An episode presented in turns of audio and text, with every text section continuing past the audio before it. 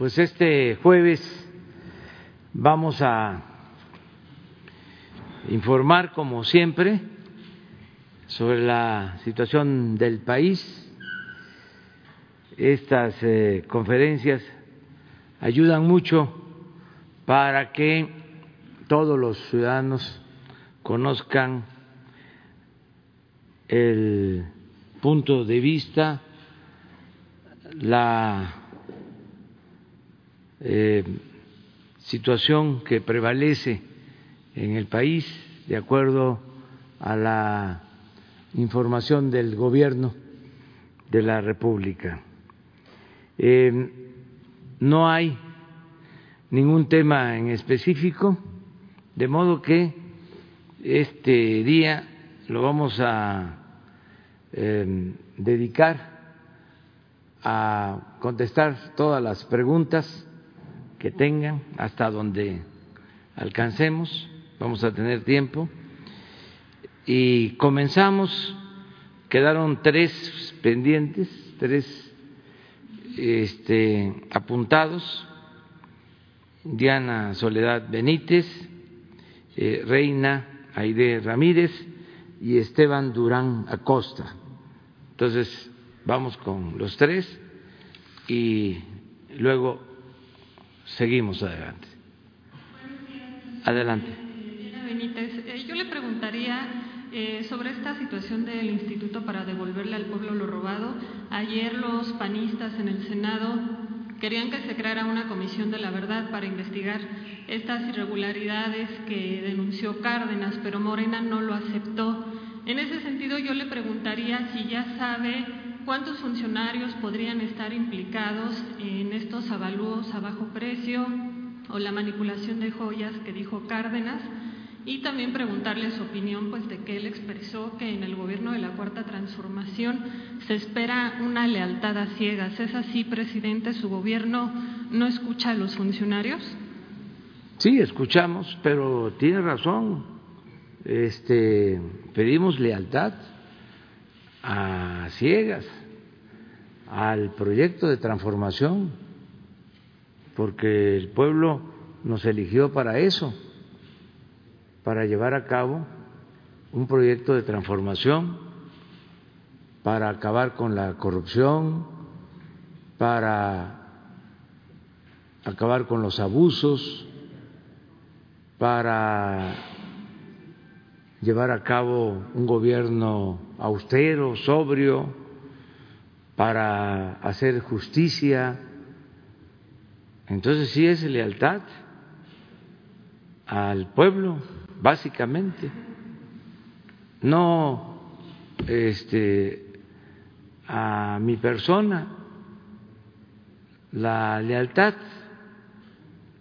a las personas se convierte la mayoría de las veces en abyección, en servilismo. Nosotros queremos lealtad al proyecto de transformación. Eso es lo que pedimos.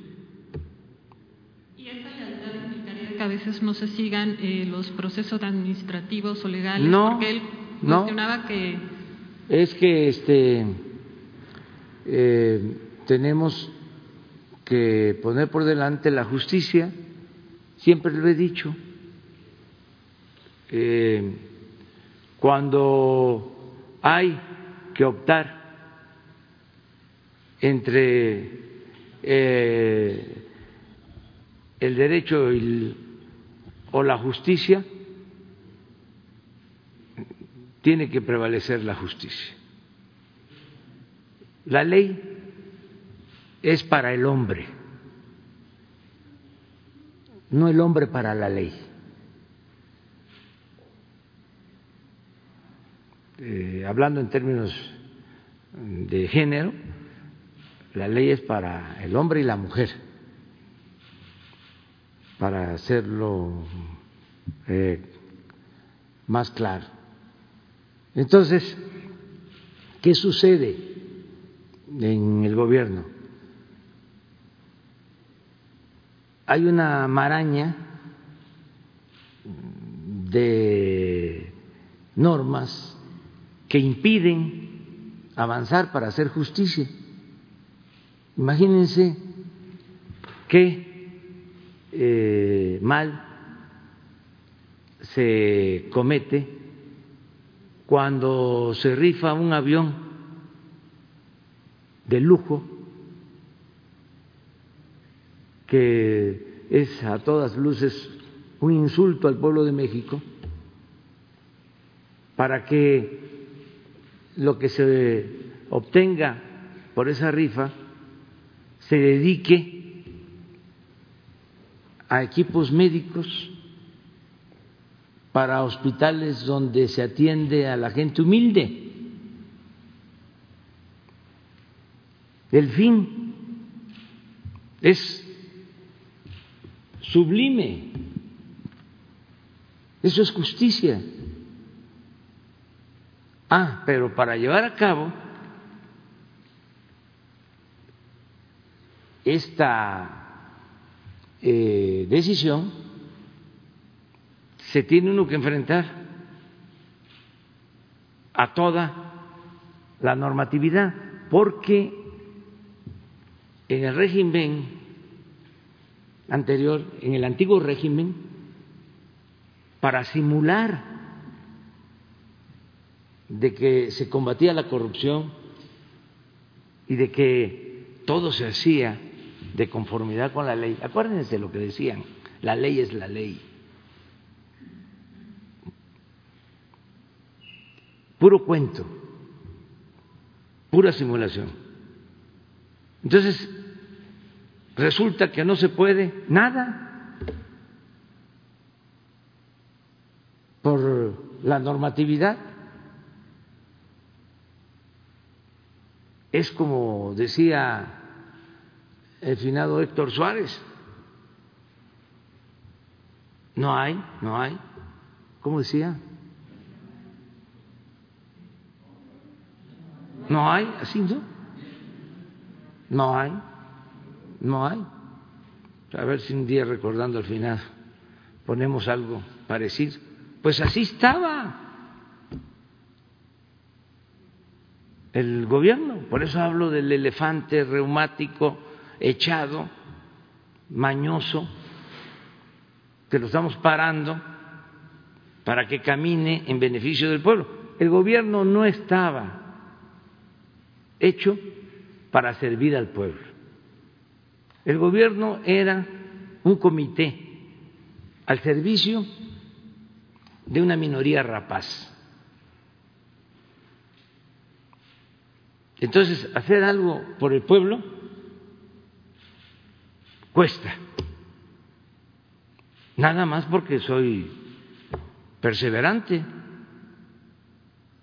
Y a eso le llaman autoritarismo. No, lo que quisieran los eh, tecnócratas neoliberales o que tienen o los que tienen una formación eh, académica desprendida de la realidad,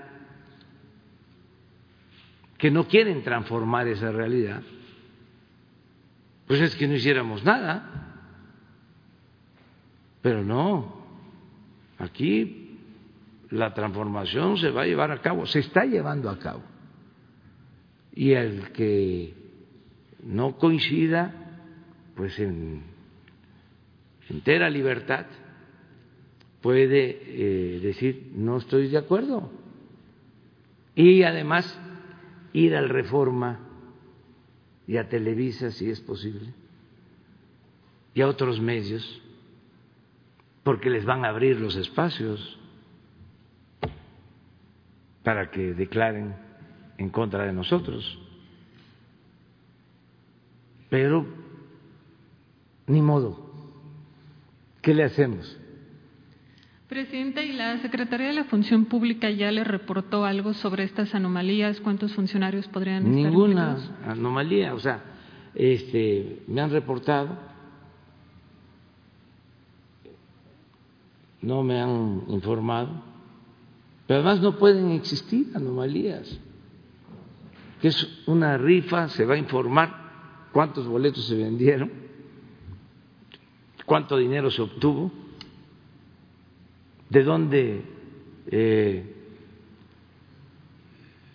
provino el dinero, quiénes sacaron los premios, cuánta es la ganancia.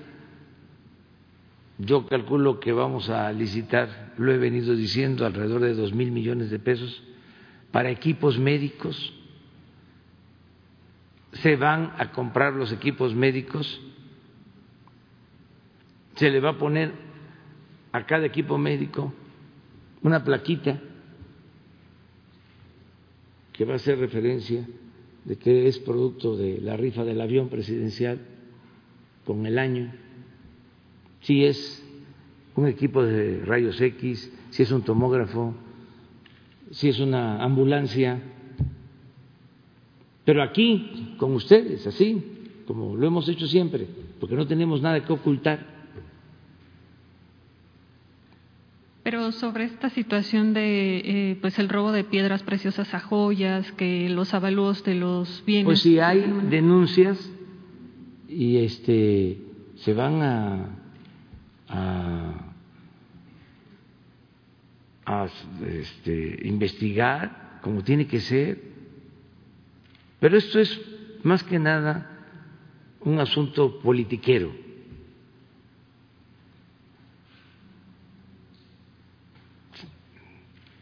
Este, no hay nada que este, mm, de qué preocuparnos. Pero yo les voy a estar informando diariamente. Pues si no, imagínense, si no existieran las mañaneras,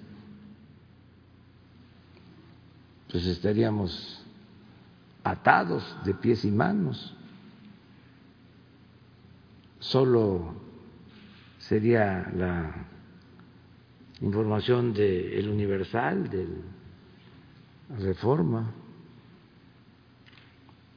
etcétera, etcétera, etcétera, etcétera. Pero afortunadamente, pues aquí podemos aclarar y hablar.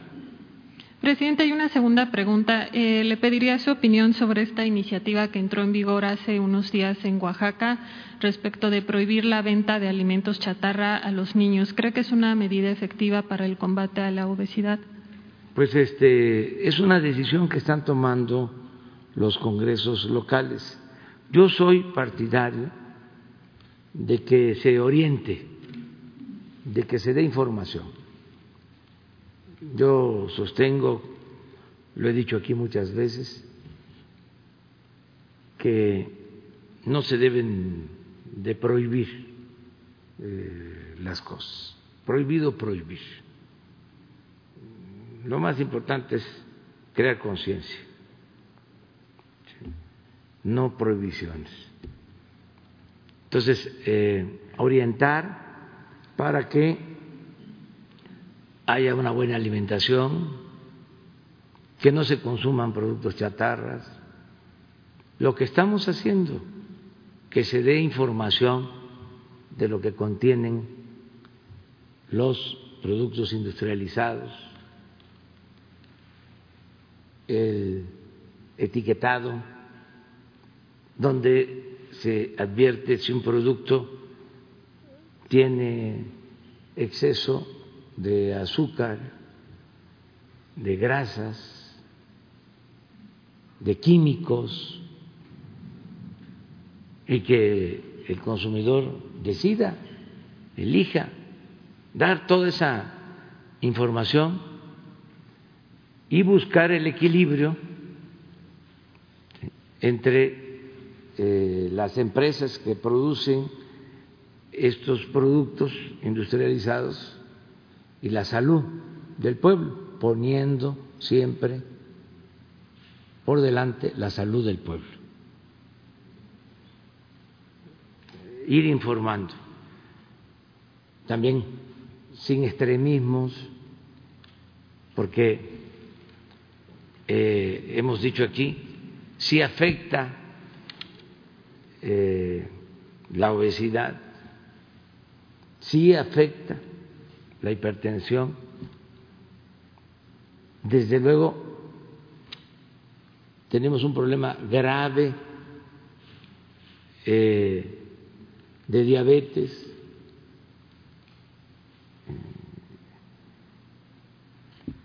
Pero esto, sobre todo hipertensión y diabetes, en un 70% está demostrado que son enfermedades hereditarias. Para no eh, decir que todo se produce por el consumo de la chatarra. Sí, la chatarra precipita, es decir, no ayuda eh, para eh, detener, atemperar los efectos de estas enfermedades. No es recomendable, pero no es que se produzcan, tenemos eh, problemas hereditarios. Ahora, eh, necesitamos hacer toda una campaña en contra de la obesidad. Nos perjudica mucho y eso está ya decidido. Dos campañas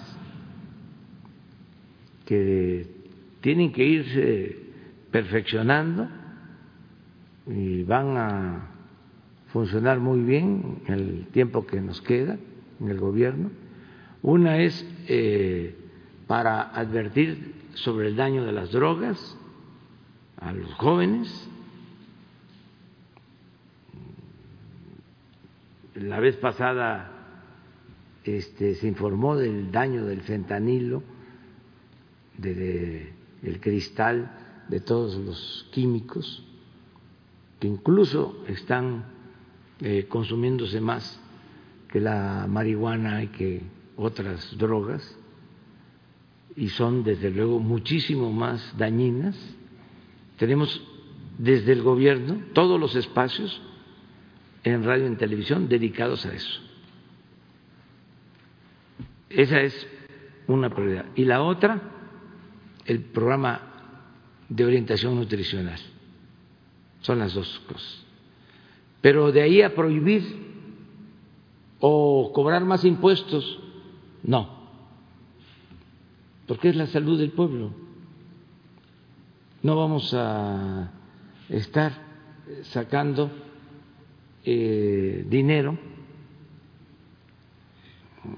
a costa de la salud del pueblo, cobrándole más a los que eh, venden los refrescos, los que venden los productos industrializados,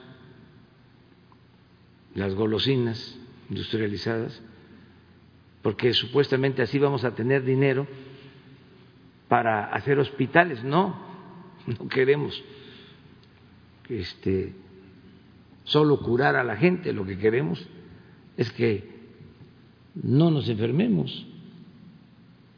Lo importante es prevenir, no curar. Entonces, eh, desde luego, yo no puedo eh, tener injerencia en lo que decidan en los estados, pero mi opinión va en el sentido de que se oriente y no eh, caigamos en prohibiciones. Finalmente, eh, presidente, le preguntaría qué le responde al gobernador de Chihuahua, Javier Corral, que acusó que pues es un talante autoritario el que el gobierno federal haya decidido levantarse de las mesas de seguridad por la posición que ha tenido el gobierno de Chihuahua en el tema del agua. pues que respeto su punto de vista, pero no lo comparto.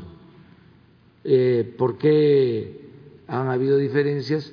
Bueno, porque nosotros tenemos que cumplir con el convenio firmado con Estados Unidos para entregar eh, un porcentaje del agua del río Bravo. Es un convenio que se suscribió, como lo hemos dicho muchas veces, desde 1944 se tiene que cumplir porque si no eh, caeríamos en falta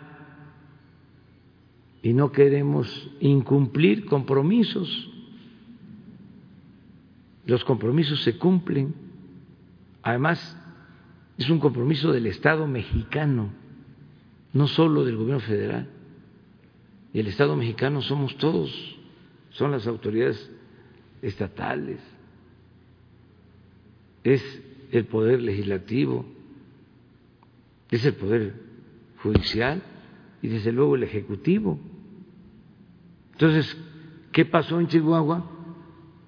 Eh, el gobernador, en vez de ayudar a que se cumpla con este acuerdo, se opuso. Y de lo que le corresponde a Chihuahua entregar de agua, al día de hoy han entregado solo el 55%, mientras los otros estados ya entregaron el 100%. ¿Pero por qué esta actitud? Porque hay elecciones en Chihuahua y el partido que gobierna en Chihuahua utilizó este asunto como bandera, el decir no vamos a entregar el agua, porque el agua es nuestra. Intervinieron intereses de quienes acaparan el agua en Chihuahua, porque no estoy hablando de todo el pueblo de Chihuahua, hay nogaleros que tienen un acaparamiento de agua excesivo, que han estado ahí em, promoviendo este movimiento, presidentes municipales del PAN, el gobernador, el que está de posible candidato del PAN a la gobernatura, Gustavo Madero.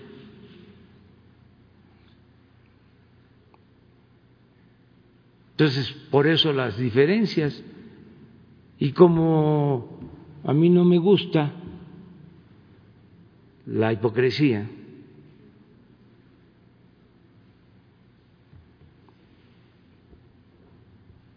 ya no debe de imperar como doctrina política la hipocresía, son otros tiempos, pues entonces se dice lo que sucede, o al menos damos a conocer nuestra opinión, nuestra verdad, aunque no sea verdad absoluta, respetando siempre otros puntos de vista, porque eso es la democracia. de las mesas de seguridad no también se politiza más? No, porque este, tenemos que definir posturas. ¿Cómo vamos a estar este, tratando asuntos de interés nacional cuando eh, tenemos la oposición al interior cuando se está conspirando eh, en estas reuniones.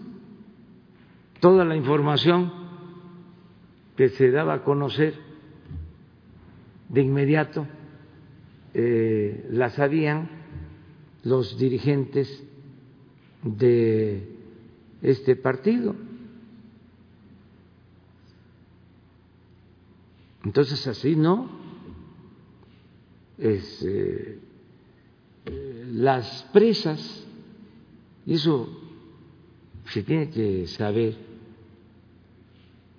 son eh, sitios estratégicos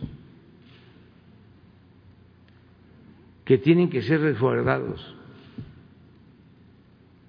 Entonces, cuando empiezan a plantear de que se salga la Guardia Nacional, ¿quién va a cuidar las presas? Es como las refinerías, como los puertos. Además, lo hemos visto aquí, no se puede violar la Constitución eh, buscando hacer justicia por propia mano. A ver, vamos de nuevo a poner el artículo 17. ¿Cómo es que toman la presa? Y además hay destrozos y se afecta eh, la hidroeléctrica.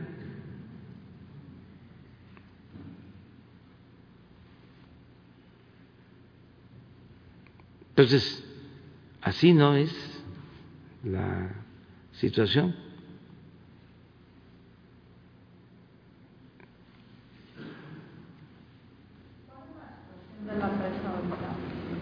Pues que no se puede este, eh, operar porque la tienen tomada. Y la verdad, aunque es lamentable la pérdida de vida de la señora y todo esto que sucedió esa noche, eh, el acto de provocación de la mañana fue gravísimo, porque habían 400 elementos en la presa y llegan 2.500, muchos acarreados porque ni modo que todos sean productores que requieran el agua. Los que manejan el agua son una minoría. Eh, mañana vamos a dar a conocer los datos solo de una familia eh, productora de nuez que tienen nogaleras, una familia. Van a ver los permisos de agua que tienen, el gran acaparamiento del agua.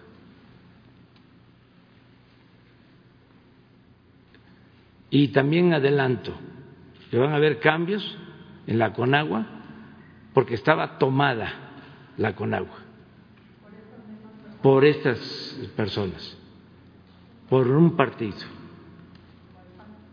Sí, por el PAN. ¿Es venganza, presidente? ¿Mande? ¿Es venganza? No, vamos a que este, el gobierno esté al servicio de todos y que se pongan por delante los intereses de la nación, no los intereses de grupo. Entonces, mientras no se destrabe este conflicto del agua, no se Miren, no.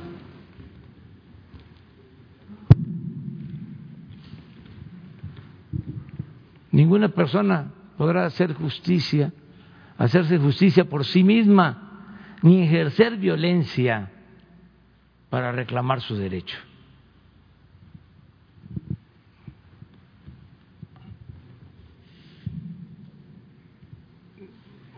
Entonces, este es el tema, básicamente. Mañana vamos a informar sobre el manejo del agua. Y esto no solo es Chihuahua, ¿eh? desgraciadamente. Esto está en Sonora, en la laguna, pero aquí es este, muy grave porque se relaciona con un compromiso internacional. No hemos tenido problemas mayores con el gobierno de Estados Unidos porque nos eh, eh, tienen confianza y se han mantenido buenas relaciones. Pero es un hecho, y vamos mañana a dar a conocer la carta que envía el gobernador de Texas a Pompeo, al señor Pompeo del Departamento de Estado, quejándose de que no se cumple con el compromiso de la entrega del agua. Entonces, imagínense, por un asunto politiquero, por eh, querer ganar una elección en un estado, eh, poner en riesgo la relación de México con Estados Unidos? No, es muy irresponsable. Además, no hay fundamento legal. Y si hubiese fundamento legal, pues hay instancias para dirimir estas diferencias. No así.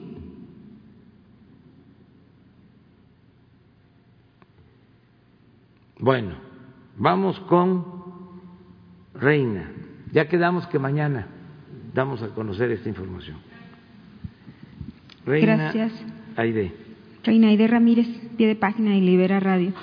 Eh, presidente, nada más para precisar lo de la presa, ¿la limpia de Conagua va a ser desde lo federal o nada más en la dependencia de Chihuahua? Primero en la federal. Ah, y ya después en. Sí, pero este, vamos a en Sonora, en Sonora también, presidente, porque ahí también hay mucha.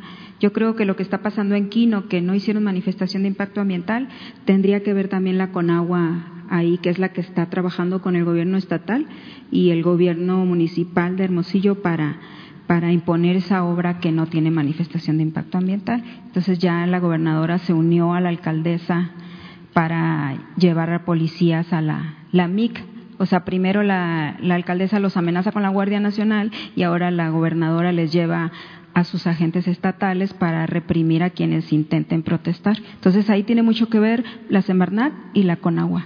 Eh, bueno, pero el tema principal, presidente, que le quiero plantear yo es este eh, recientemente eh, no sé si usted ya tuvo oportunidad de, de leer un trabajo que hizo Quinto Elemento sobre la crisis forense que hay en, en, el país para identificar cuerpos.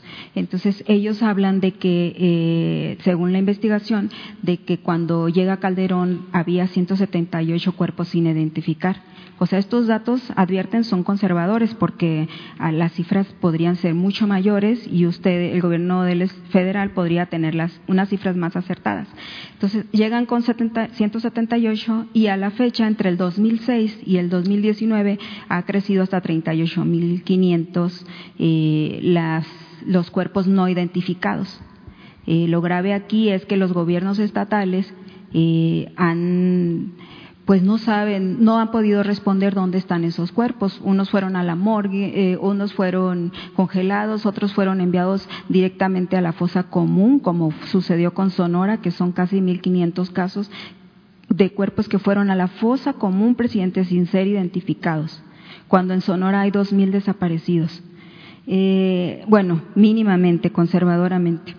Eh, entonces, la pregunta concreta es, eh, Ahora, eh, ¿cuánto del presupuesto, ahora que estuvieron hablando el presidente, ya le preguntaba yo de, cuánto se destinó a seguridad pública, cuánto concretamente se destina a la identificación de restos humanos en, este gobierno? Porque ya usted, su gobierno reconocía el, 19 de marzo de este año, que se publicó en el Diario Oficial de la Federación, el, el ¿cómo se llama? El el mecanismo extraordinario de identificación forense que se aprobó y que ahora en, se aprobó en diciembre y ahora en marzo ya se publicó en el, en el DOF. ¿Cuándo se le está destinando para la identificación de restos humanos, presidente? Bueno, no tengo la, la cifra exacta, el dato, pero es un programa prioritario del gobierno. Esto significa que no tiene límite en cuanto a eh, presupuesto pueden ejercer lo que se necesite. Es un asunto eh, humanitario así está definido y eh, se está trabajando desde la Secretaría de Gobernación con este propósito.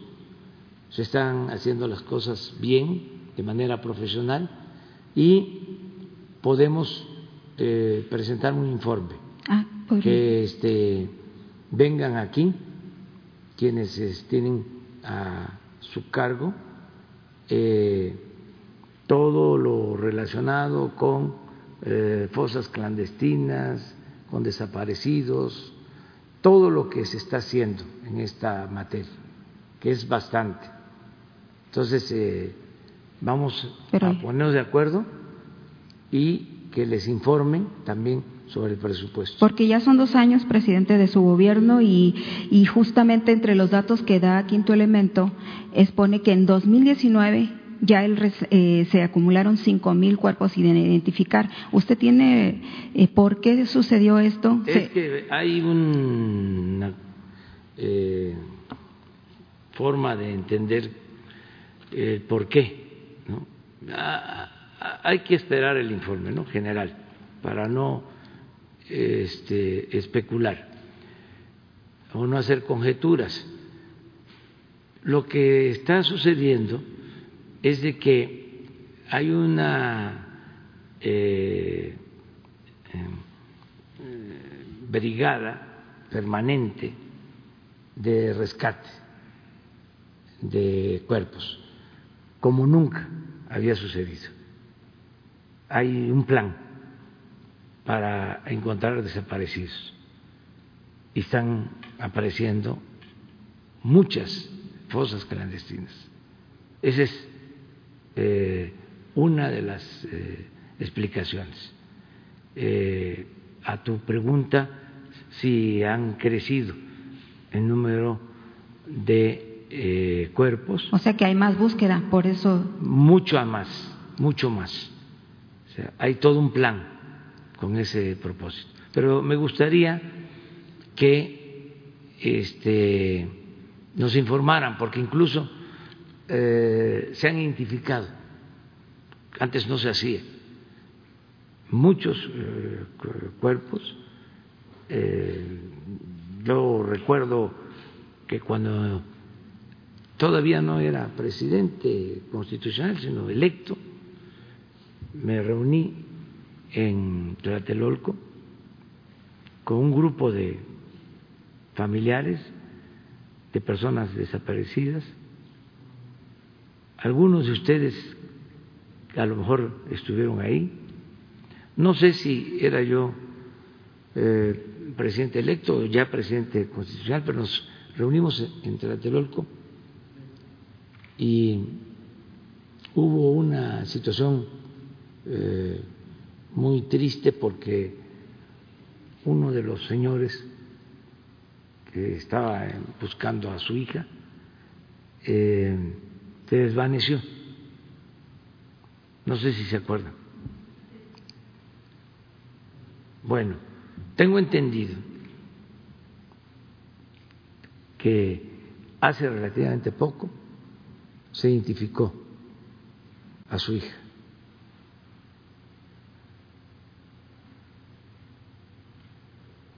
Y que era lo que el Señor quería. Porque es un martirio eh, tener un familiar desaparecido. Es algo muy doloroso. Pero todo esto, que no los informen. Pero que sí vengan a informar, porque luego, pues no vienen. Nosotros por lo general cumplimos. ¿eh? Presidente, cuando usted fue a, Sonora la primera vez ya como presidente electo, eh, no sé si lo recuerda, pero una de las principales demandas de la gente que, que lo esperó afuera del Palacio de Gobierno en una visita que usted hizo fue de gente que tenía familiares desaparecidos. Entre ellos había un niño que le clamó a usted por al oído, logró meterse él y le dijo que, que tenía su hermano desaparecido, que por favor le ayudara.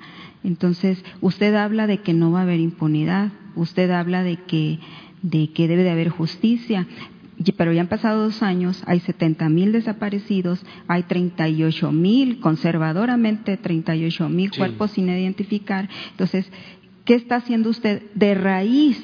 De raíz me refiero en las en los médicos forenses no están capacitados para identificar, no hay equipo, no tienen con qué trabajar, el personal es insuficiente. Entonces, ¿de qué manera se va a poder cumplir en, en agotar la impunidad si no si no se trabaja en, en, abajo, en lo fundamental para que suceda, para que identifiquen a los cuerpos. Vamos a esperar a que nos informen, porque sí estamos trabajando. Y de paso, ahí en Sonora hay una reportera, por cierto, que está siendo investigada por el gobierno de Sonora a raíz de que ha documentado o más bien ha escuchado a las madres buscadoras, a, las, a los grupos buscadores. Entonces el gobierno de Sonora la manda a investigar con agentes, le manda a tomar fotos porque ella está, me refiero a Lorenza Sigala, que ella está documentando, o sea, no cualquier reportero se atreve, presidente, a tomar una nota de este tipo porque tiene mucho que ver con crimen organizado, con, eh, con el mismo gobierno, que son perpetradores de, de muchas desapariciones.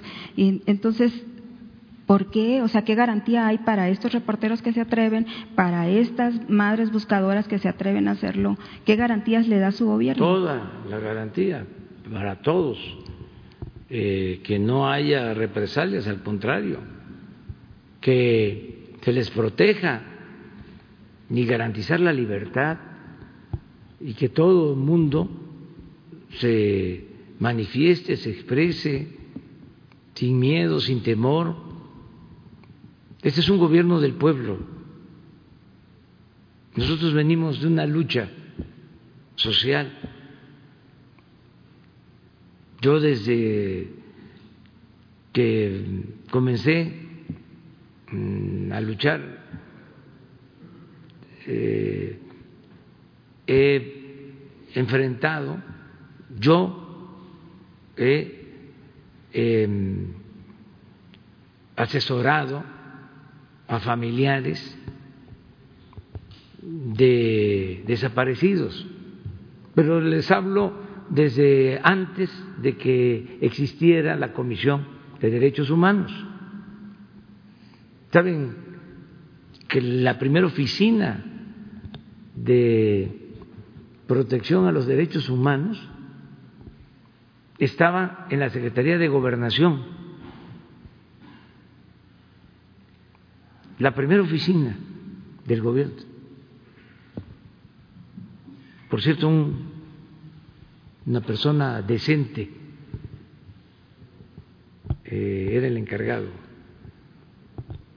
Ortiz Monasterio, no sé, este, desde entonces no lo he vuelto a ver, no es vuelto a saber de él, ya una persona grande.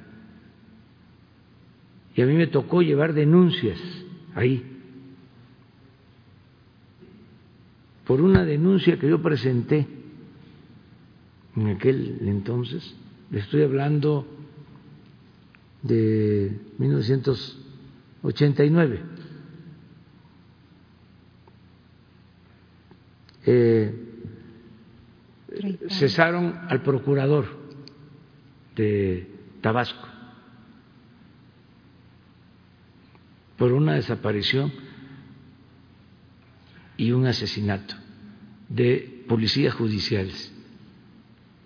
A una persona, los familiares empezaron a buscarlo, en aquel entonces había más represión, nadie se atrevía a enfrentar al gobierno.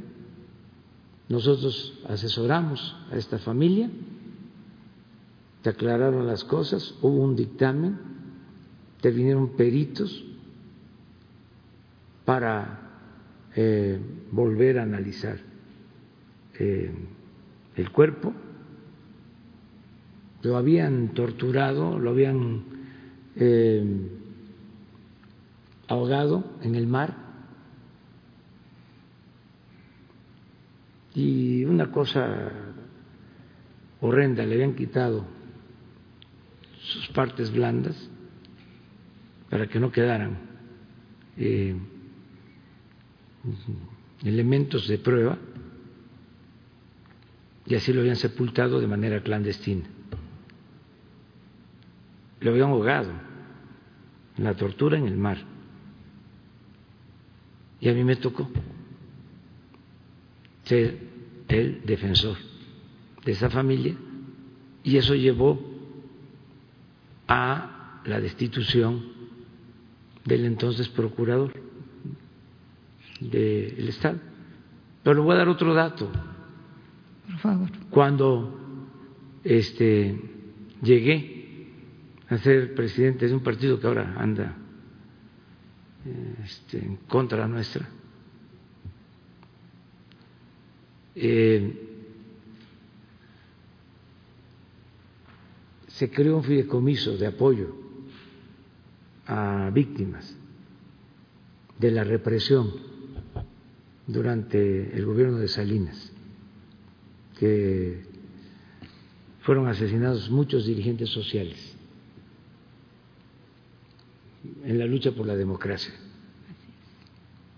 Era un fideicomiso que se financiaba con recursos del presupuesto de ese partido que se utilizaban para apoyar a la gente.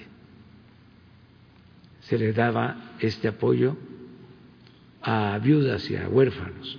Entonces, venimos de eso. Pues ahora puede destinar más recursos, presidente. Hay suficiente. Y nunca el pueblo de México, sobre todo el pueblo pobre, el pueblo humillado, había recibido tanto como ahora. No tengo cargo de conciencia. La Secretaría de Gobierno se comprometió también a, gestionar ante el SAT eh, los recursos, bueno, ante Hacienda más bien, el, los recursos para este mecanismo. Entonces, a ver si, no, si también se podría incluir en el informe. Sí. Y si le pone fecha, pues mejor, ¿verdad? Porque para que avance esto y porque pues cuatro años se van volando, presidente, y sabrá Dios qué viene después. Sí. Eh, la semana próxima, este, y aprovecho también para decirles porque eh, no somos iguales. Eh, entonces, a veces es hasta de mal gusto. Se dice en la Biblia que lo que da la izquierda no tiene por qué saberlo la derecha,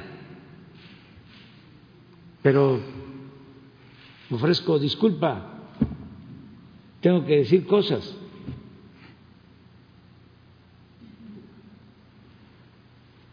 El sábado vamos a informar sobre desaparecidos, sobre los jóvenes de Ayotzinapa. Tengo el compromiso de ir en octubre a eh, Coahuila para eh, cumplir, empezar eh, los trabajos para encontrar los cuerpos de los mineros. Y eh, apoyar a sus familiares. Y estamos en eso constantemente. Pero la semana próxima.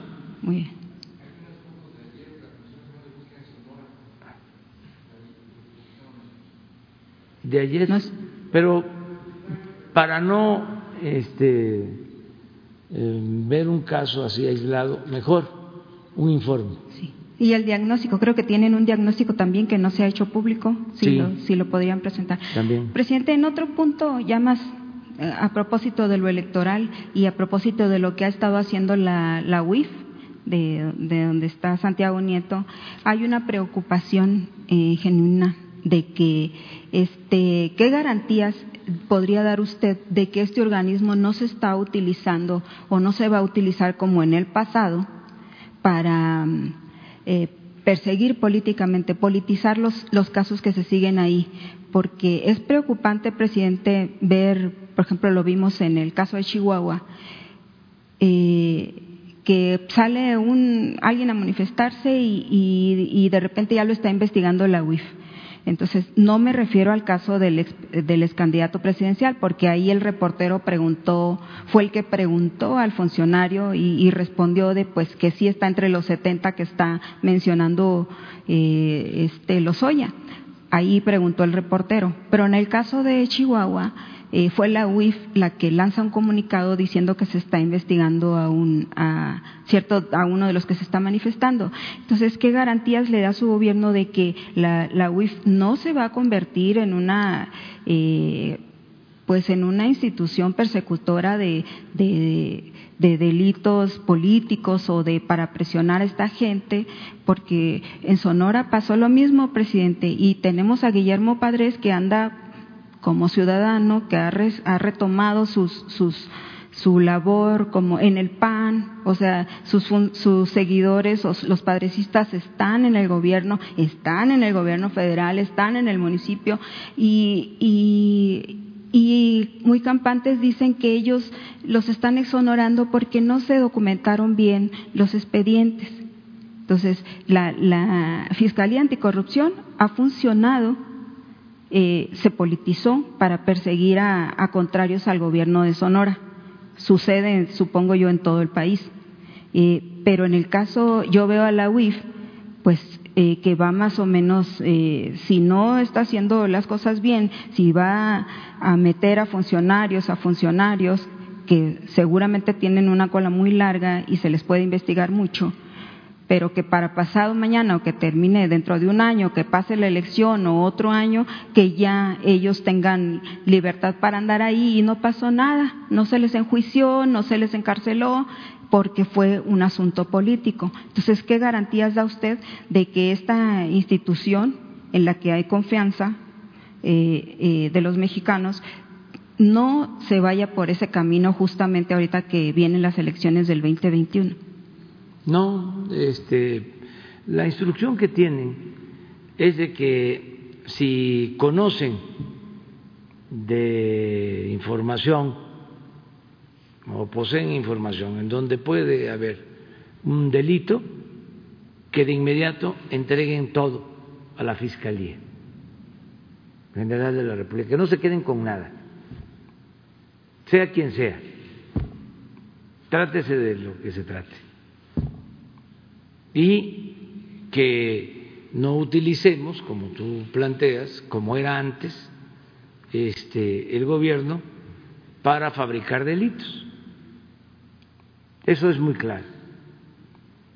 Eh, también no somos tapadera.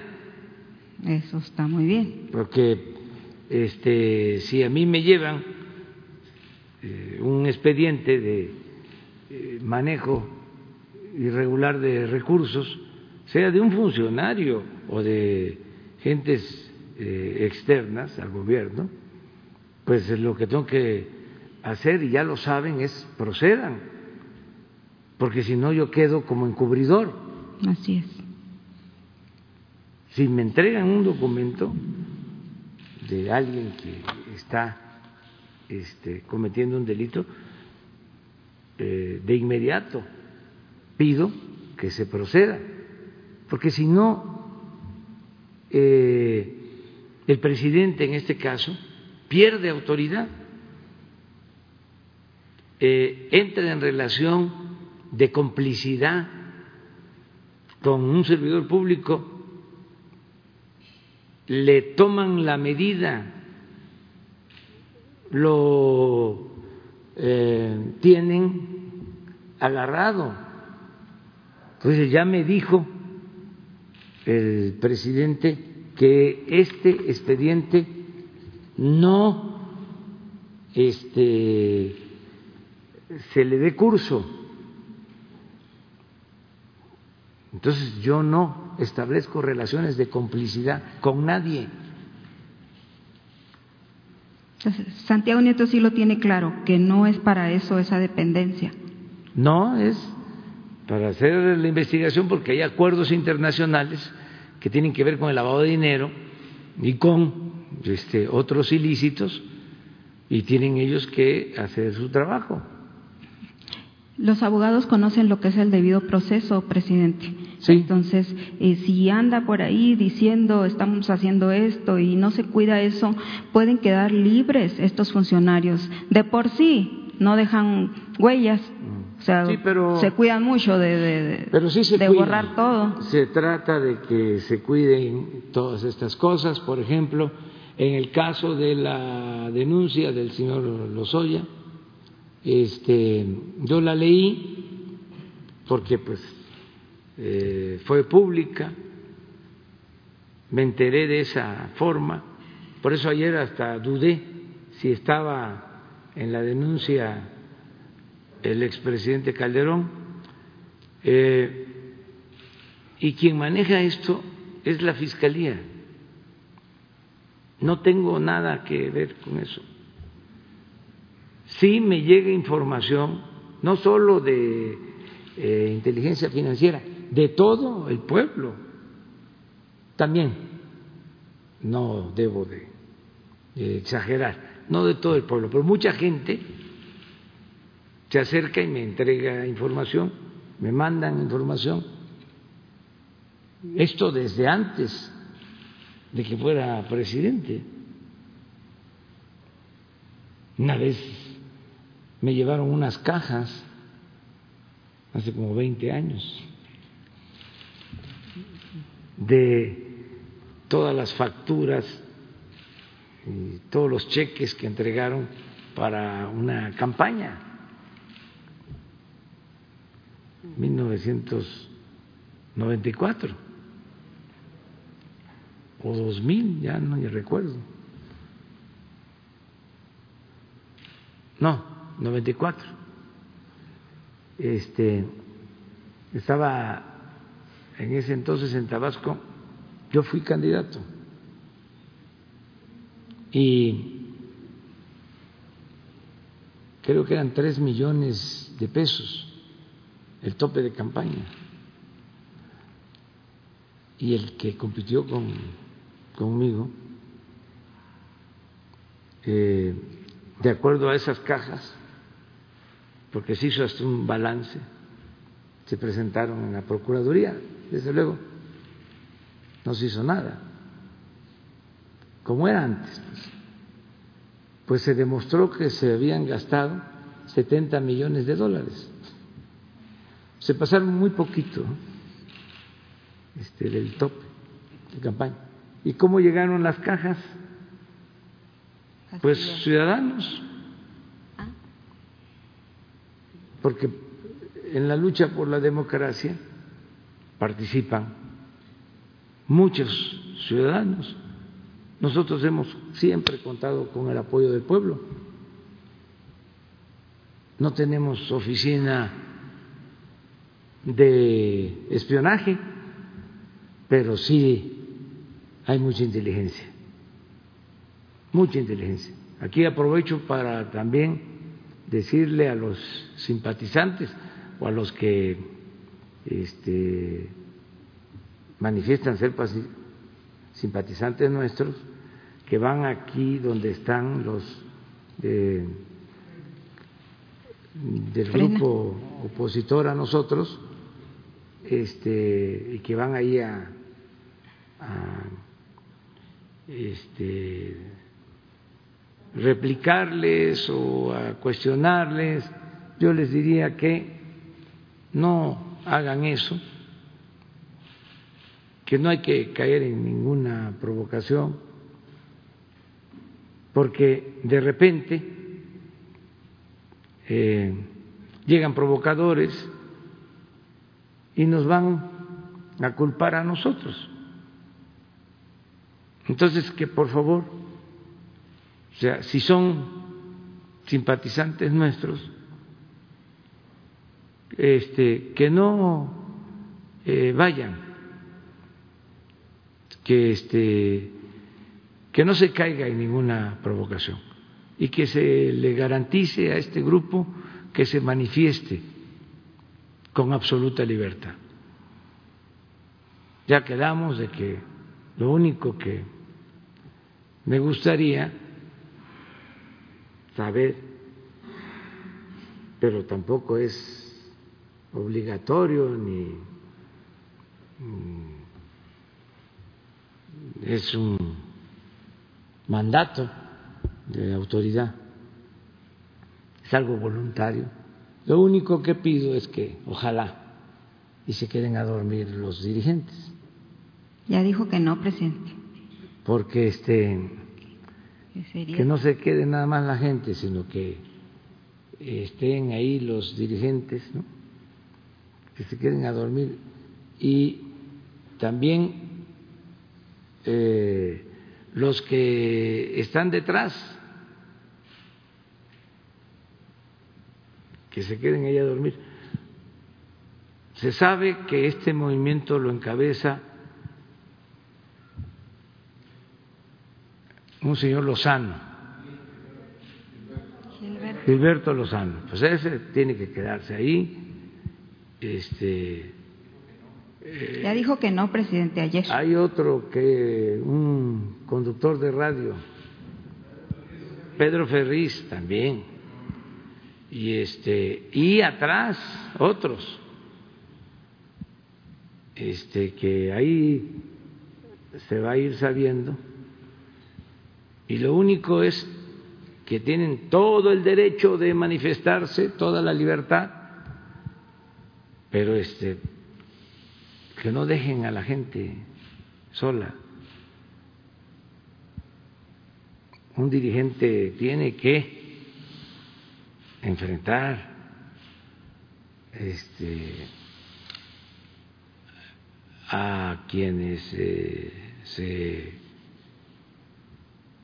eh, cuestiona y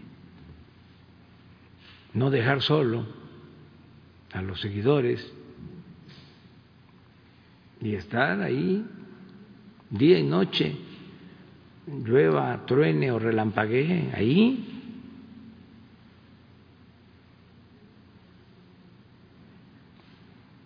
Nada de manipulación.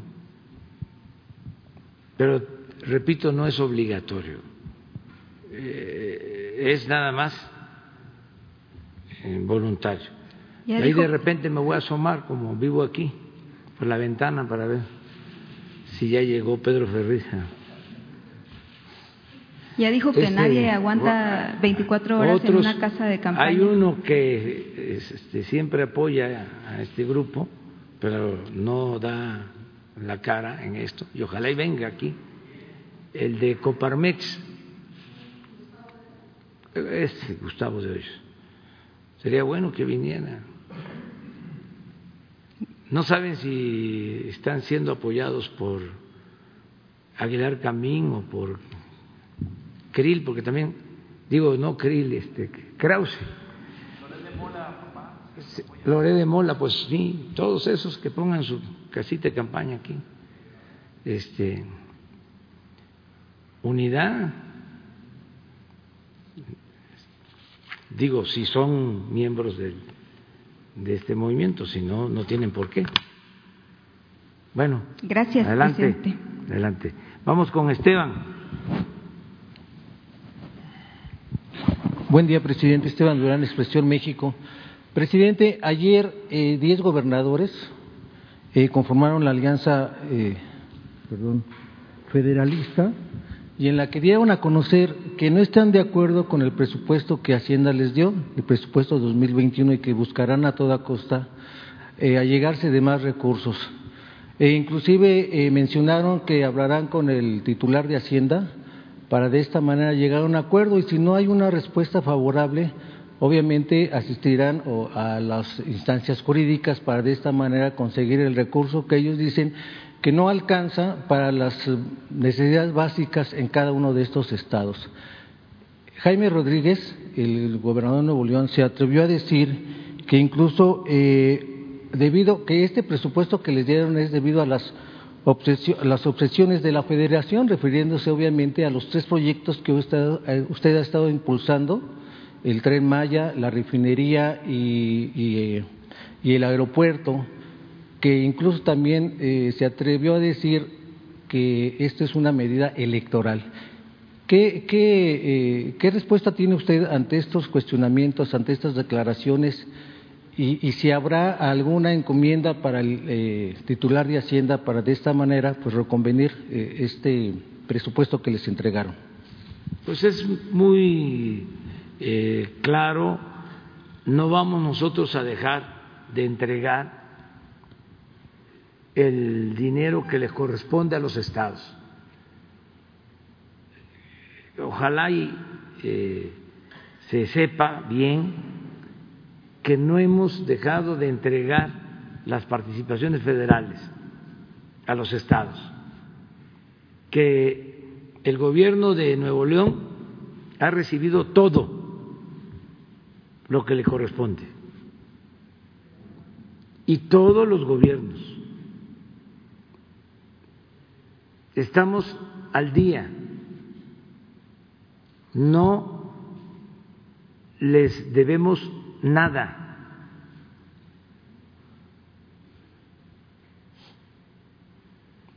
Nada absolutamente. Y la indicación que tiene el secretario de Hacienda es de que sin distinción de partidos, de simpatías acercamientos eh, o oposición se entregue en tiempo, en forma y el monto que por derecho les corresponde a los estados. Y esto se ha cumplido. Si no les alcanza, ellos tienen que eh, buscar la forma de ahorrar, que no haya corrupción, que no haya derroche, gastos superfluos. Nada más les preguntaría, ¿cuánto se destina a publicidad? en los estados.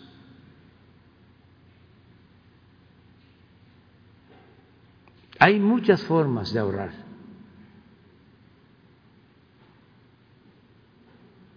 Entonces, que no se confunda. Las obras que nosotros estamos haciendo tienen que ver con lo que le corresponde ejercer al gobierno federal no les quitamos nada a los gobiernos estatales. La pensión para los adultos mayores que reciben todos los adultos mayores del país es inversión federal.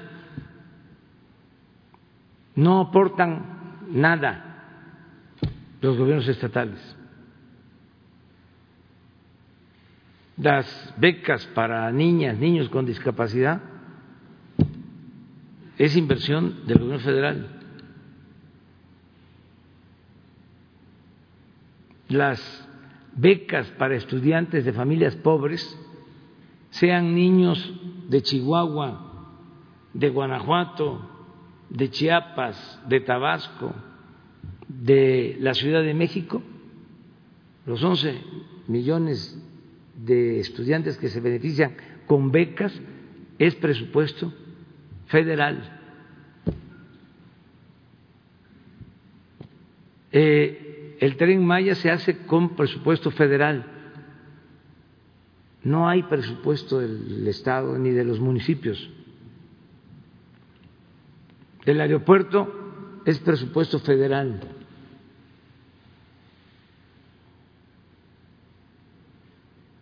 Entonces, nosotros estamos actuando de conformidad con la Constitución y con la ley. Hay una ley de coordinación fiscal que se cumple cabalmente. Si esto se quiere utilizar con propósitos políticos electorales, ese es otro asunto. Y también están en su derecho de hacer. Es legítimo. Pero cada vez que planteen este tipo de demandas y culpen al gobierno federal o al presidente, pues voy a estar informándole al pueblo.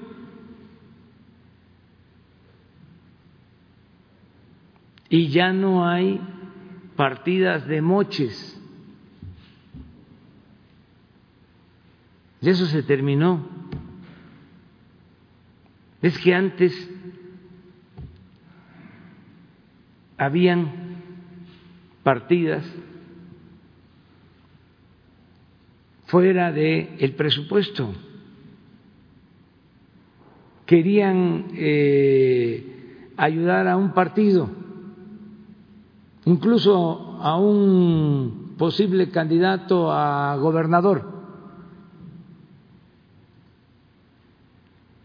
Y le daban recursos del presupuesto. Ya les eh, mencioné en una ocasión cómo todo lo que era calles y banquetas, el presupuesto de cultura para estados, municipios y para infraestructura deportiva se lo entregaban a los legisladores. Y los legisladores negociaban con gobernadores y con presidentes municipales y entregaban ese presupuesto a cambio de moches, de sobornos. Y en estos tiempos que está por eh, aprobarse el presupuesto, eran romerías de organizaciones campesinas, organizaciones eh, de todo tipo, más presidentes municipales, gobernadores, grandes comilonas que les hacían a los diputados, para eh, sacar presupuesto. Y entonces el gobierno federal, para mantener eh, tranquilos a todos, pues repartía, maiciaba. Bueno, dejo la investidura. Ya voy a tener aquí una percha para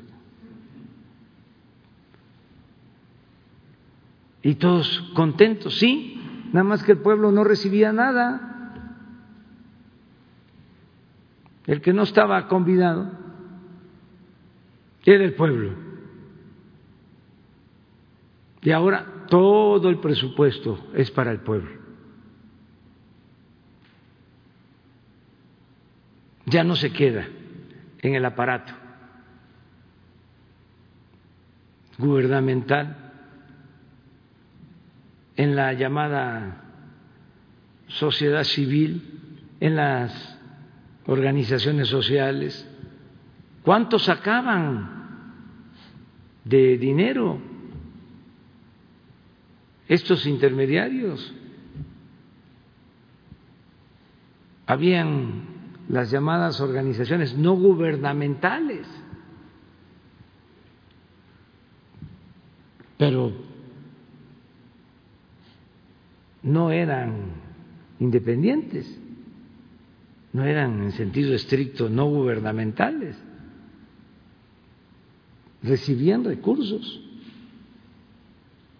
Entonces todo eso se está terminando, es lo mismo de los fideicomisos, creaban fideicomisos para todo, sin control dinero que se manejaba en forma discrecional.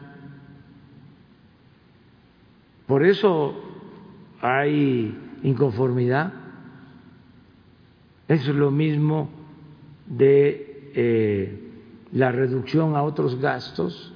Yo entiendo de que se terminaron ya esos privilegios. ¿No habrá presión? Pese a presiones, eh, ¿se mantendrá este paquete económico para estos 10 estados?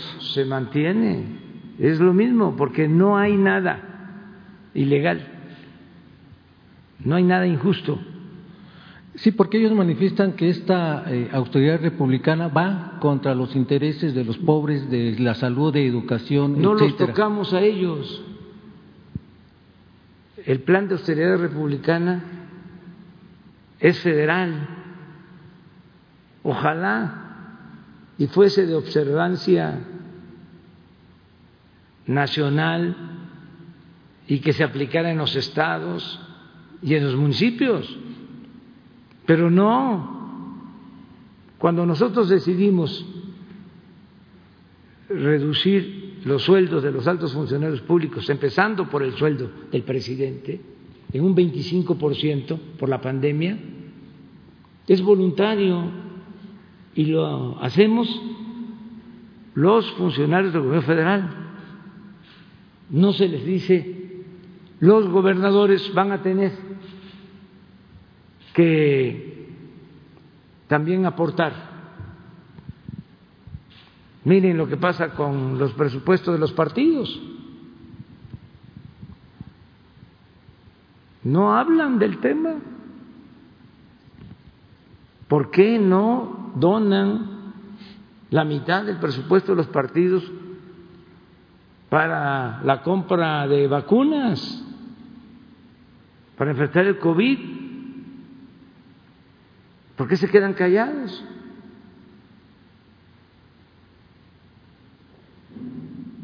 Entonces, ¿por qué hablan mal de la austeridad si a ellos no les perjudica en nada? Al contrario, por la austeridad es que están llegando los apoyos a los adultos mayores, y por la austeridad es que se están entregando de manera directa los apoyos para el mantenimiento de las escuelas que estaban completamente abandonadas. ¿En qué se les perjudica? Yo pues este, aceptaría que esté eh, molesto Krause y Aguilar Camín y otros porque ya no se compran las revistas que se compraban de esas editoriales, ni se compran libros de estas empresas editoriales por la austeridad. Ahí, este, vamos a decir, hay alguna justificación, pero el caso de los gobiernos estatales no se les ha quitado ni un centavo por el plan de austeridad. Yo no les he dicho el que tenga avión que lo venda o ya no vayan tanto al extranjero o ya no hagan tantas fiestas y comilonas y ya no traigan tanto aparato este de acompañamiento, no dije eh, desaparece el Estado Mayor Presidencial y así tiene que ser en los estados, no es por ley, porque entiendo que no todos son partidarios del principio juarista de que no puede haber gobierno rico con pueblo pobre. Gracias, presidente. Dos temas más. En sus reuniones de seguridad ya piensan en una estrategia para en una estrategia especial para abatir los, el homicidio doloso y los feminicidios, presidente. Y en el último tema, Eh, hay gran queja en el municipio de Zacapuaxla, en Puebla, en donde la corrupción, el nepotismo e influyentismo, bueno, pues están a la orden ahí, a causa del edil Evodio Santos Trejo, quien tiene ahí sobrinos, primos, hermanos, etcétera. Todo esto en complicidad, se menciona ya, del gobernador Miguel Barbosa. Hay quejas de los pobladores de este municipio, incluso también de quienes son fundadores de Morena allá en ese municipio. Gracias, pues presidente. Pues que en este eh, caso que se investigue y que este, se actúe. Nosotros estamos en contra, repito, del influyentismo, del amiguismo, del nepotismo. No aceptamos ninguna de esas lacras de la política. Pero volvemos a lo mismo, o sea, a mí me corresponde atender lo relacionado con el gobierno federal, porque no es un régimen centralista, sino federalista, y los estados son libres y son soberanos, y tienen sus poderes, igual que en lo federal. Entonces no quiero yo eh, involucrarme más que con el ejemplo, que no es poca cosa. Es decir, antes los abusos, los excesos, el mal ejemplo se daba de arriba hacia abajo.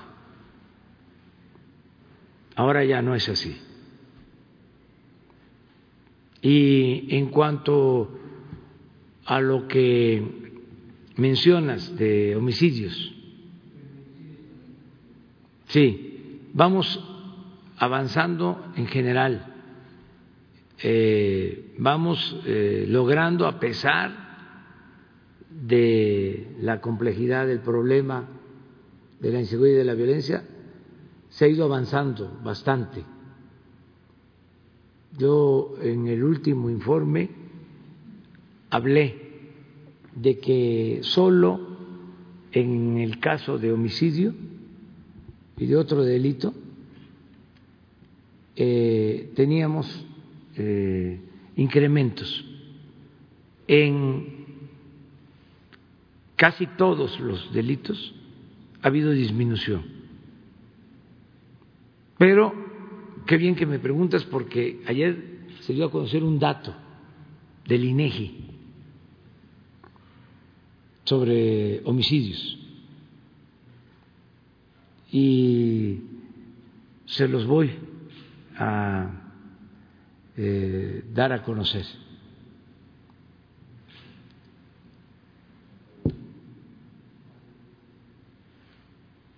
Aquí aprovecho para decir que esto que se ha logrado tiene que ver con un cambio en la estrategia, porque ahora se atienden las causas, el origen de la violencia, eh, se procura el bienestar del pueblo, se atiende a los jóvenes. No, hay que olvidar qué hicieron eh, con los jóvenes. Los dejaron en el abandono, los marginaron. Muy chistoso, uno que fue rector, ya no voy a puntualizar más por la investidura, este fue el que acuñó la frase esa de ninis que ni estudian ni trabajan. Y ja, ja, ja, ja, ja. Mi risa diabólica.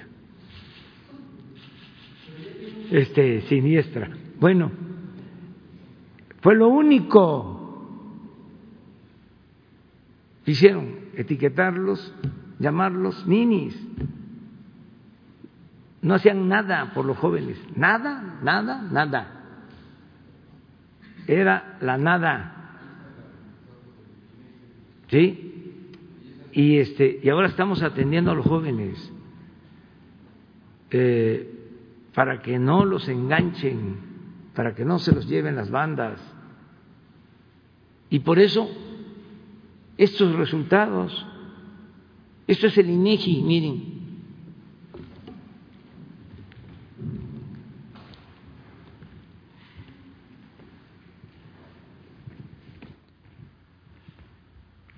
Aumento año con año. Aquí disminución, disminución, disminución, aumento. Miren aquí, esto.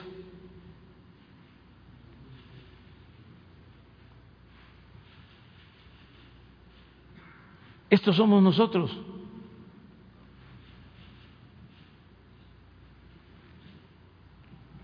Esta era la tendencia. Estaríamos allá.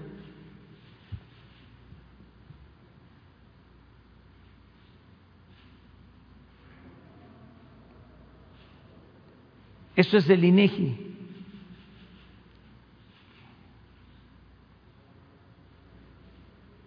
Claro, lo que queremos es esto y lo vamos a lograr.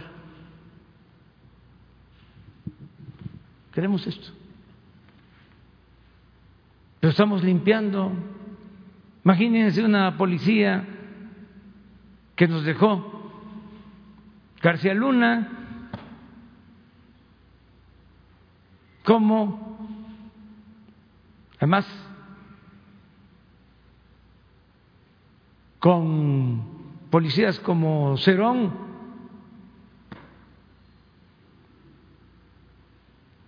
¿Quieren que yo hable de los que fueron procuradores?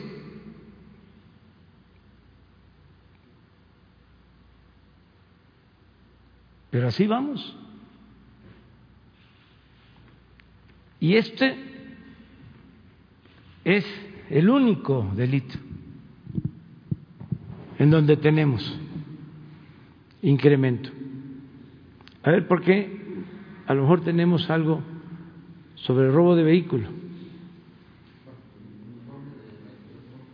Eh, el último informe. Este delito y el robo de vehículo son los que más tienen que ver con la realidad. Y en el caso del INEGI, por eso hasta ayer dieron a conocer los datos del 19, porque se revisan las actas. Es un trabajo, eh, vamos a decir, riguroso.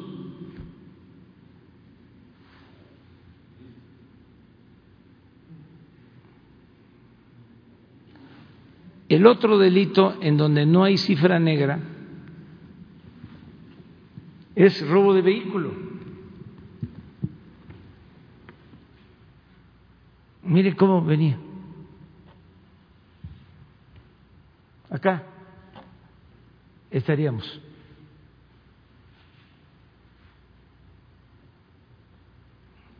Aquí entramos nosotros. Disminución del 24.8% respecto a 19. Lo que hemos logrado que es como yo quiero que pase con el homicidio.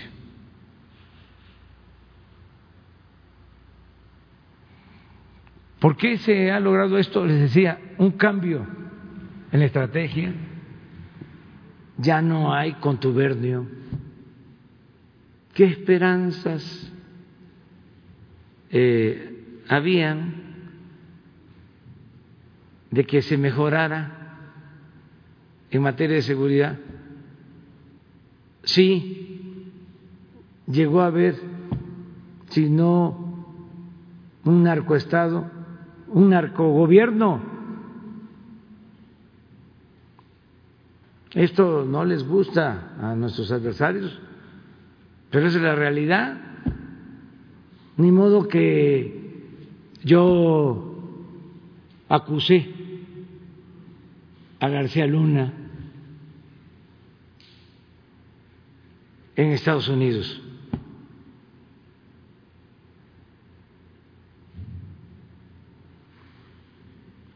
Por eso es distinto, no hay contubernio, está pintada la raya. Una cosa es la delincuencia, otra cosa es la autoridad. La coordinación que tenemos todos los días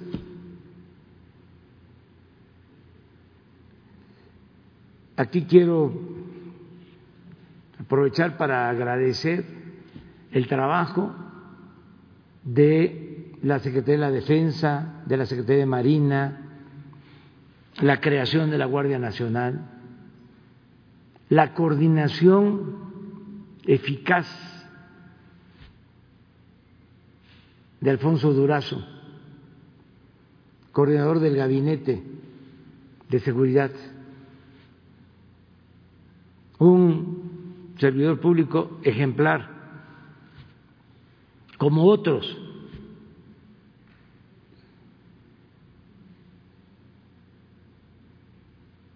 De primer orden.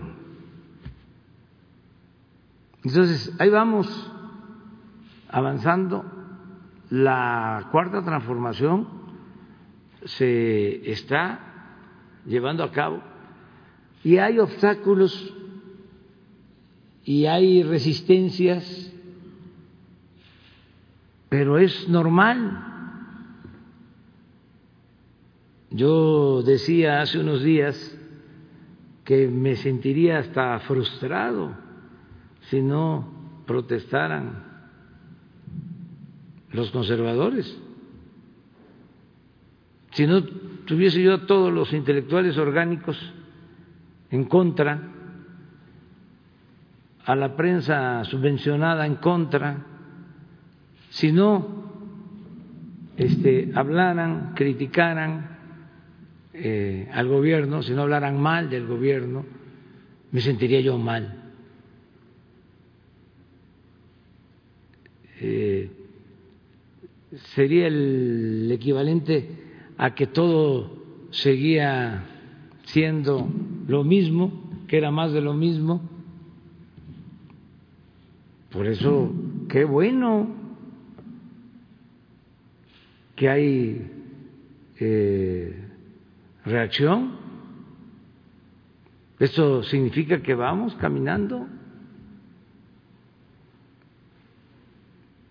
y no debemos tampoco eh, molestarnos por eso ni extrañarnos.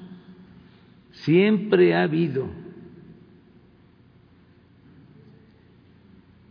grupos reaccionarios, los que quieren mantener el statu quo, los que quieren que se mantengan los privilegios. Por eso se llama conservadurismo, los que quieren conservar. Y nosotros queremos cambiar. Eso tiene que ver más con el pensamiento liberal, la transformación, la reforma. Y yo diría la revolución, no armada, la revolución de las conciencias. Y respetar a los opositores.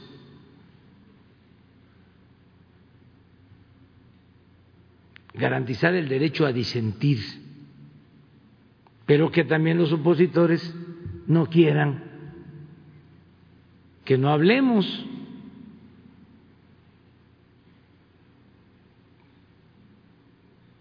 Porque la democracia y la comunicación son mensajes de ida y vuelta. Es diálogo circular es debate. ¿Cómo que no quieren que el presidente hable? Que no diga nada. nada más ellos. Pues eso no es libertad de expresión, de manifestación de las ideas. Además que porque eh, pesa mucho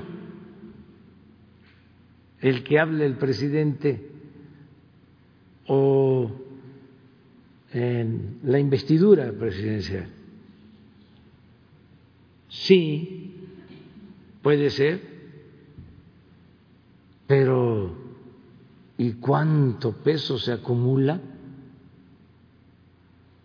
con tantos medios articulados para atacar al gobierno? ¿Dónde está la equidad en los medios?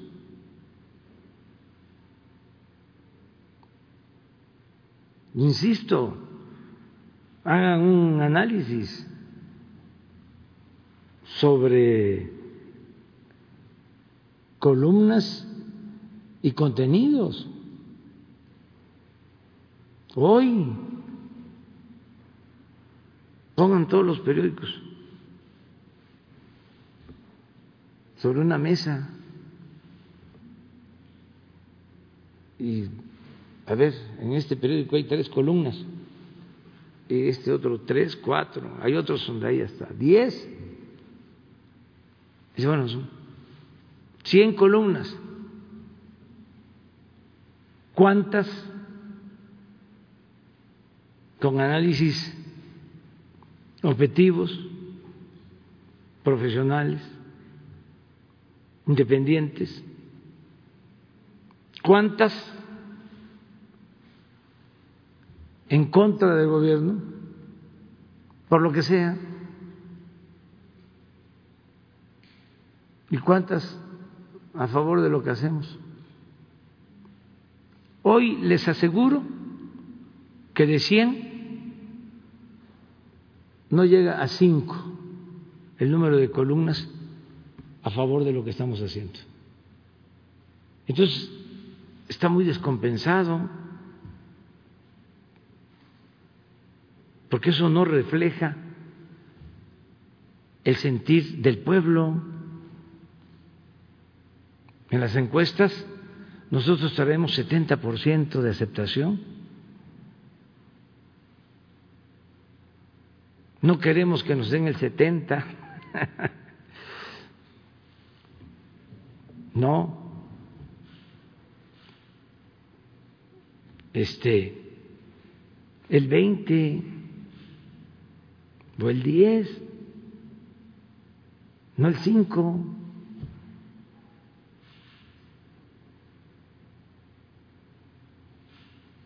Entonces, respeto a la libre manifestación de las ideas,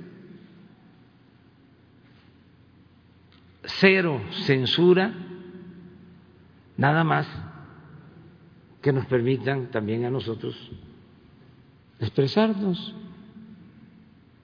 porque este ya acallarnos, eh, pues ya significaría eh, que claudiquemos lo que este, nos tengamos que ir. Es como suicídate y luego hablamos. Así no, eso no es la democracia.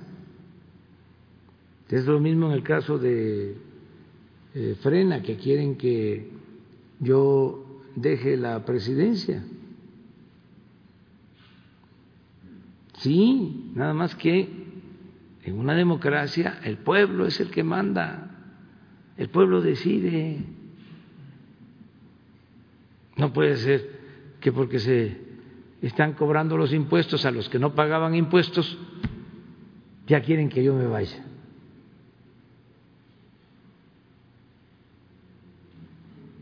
que se esperen, además, vienen las elecciones, viene eh, la revocación del mandato y no hay inconveniente de que se esperen hasta entonces aquí La única cosa es que sí duerman los dirigentes, este, que encabecen ellos el movimiento. Bueno, vámonos, adelante, tú.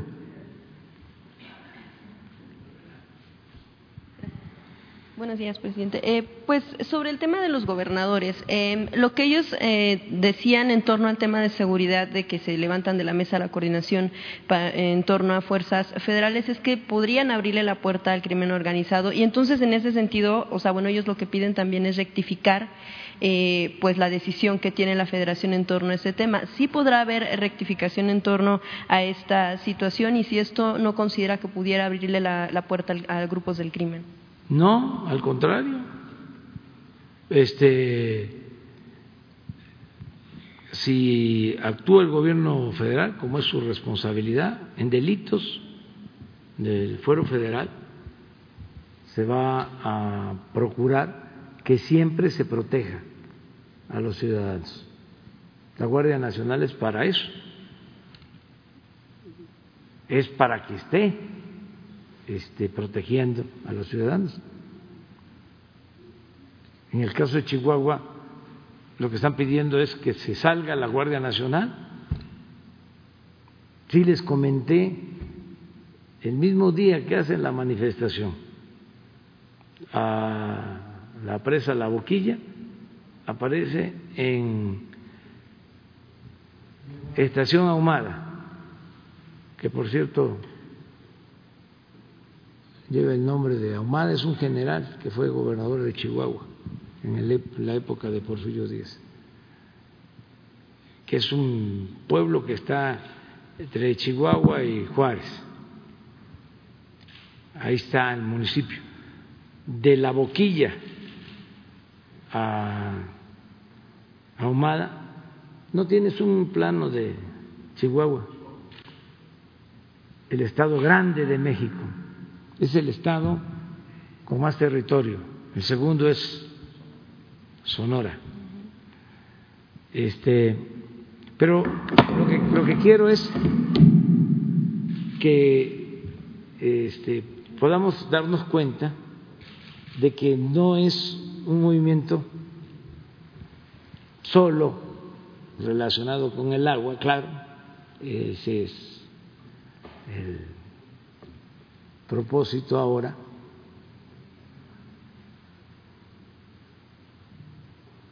Puede ser primero un, plano y luego si hay la manta sobreahumada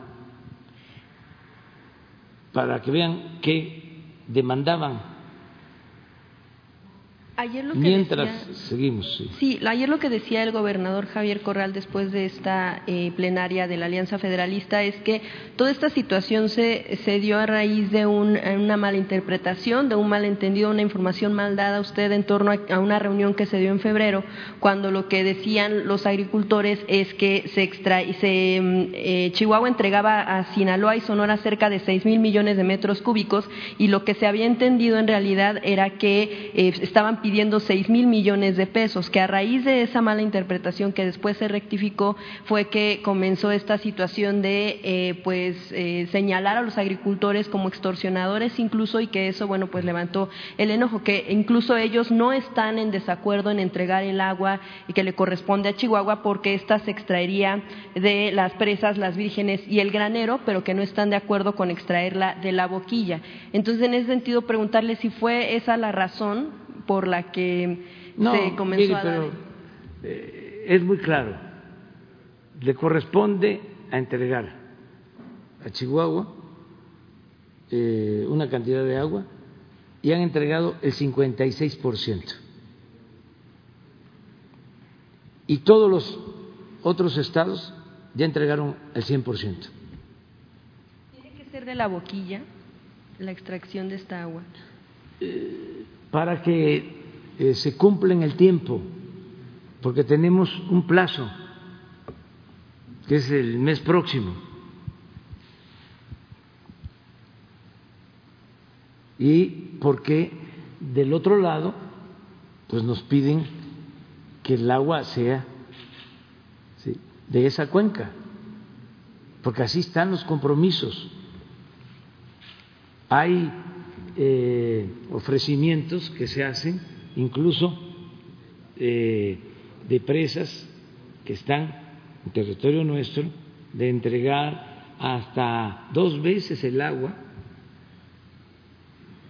que se este, debe de entregar con el propósito de cumplir y eh, evitar este, que Chihuahua em, entregue el agua. Pero del lado estadounidense no aceptan. Y no aceptan porque dice, esto es lo que se tiene eh, pactado. Entonces, miren, vamos a regresar porque ya está el... Sí, aquí está la boquilla, aquí está Delicias, aquí está. Vamos a decir el conflicto. De aquí a Villa Humada son 423 kilómetros. La vez pasada yo dije que, bueno, hablé de delicias, dije 300. 423. Cuando se lleva a cabo esto, este movimiento, el mismo día hay mantas acá pidiendo que salga la Guardia Nacional. Si ustedes ven, a ver, no, sí, pero ahí sí ya no alcanzo, ayúdame. ¿Qué dice?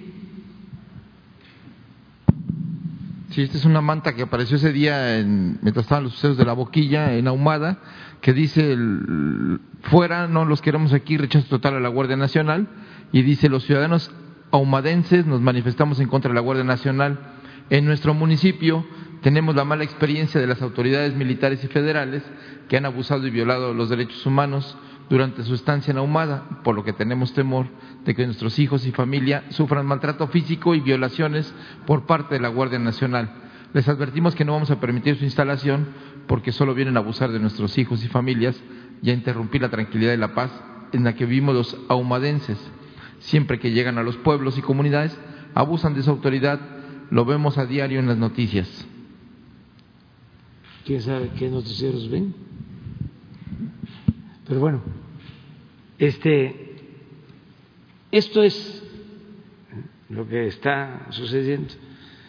Entonces, no hay eh, ninguna violación al pacto federal. Y en caso de que hubiese una violación, hay instancias para eso son las controversias constitucionales y tienen que ver con el Poder Judicial. Este, pero no, no así. ¿Cómo lo van a destrabar, presidente? Porque pues están ustedes tienen que este, aceptar eh, el compromiso o cumplir el compromiso los exgobernadores que participan, presidentes municipales, eh, han en otros gobiernos eh, cumplido, porque ahora no. No tienes este, la gráfica de los cumplimientos.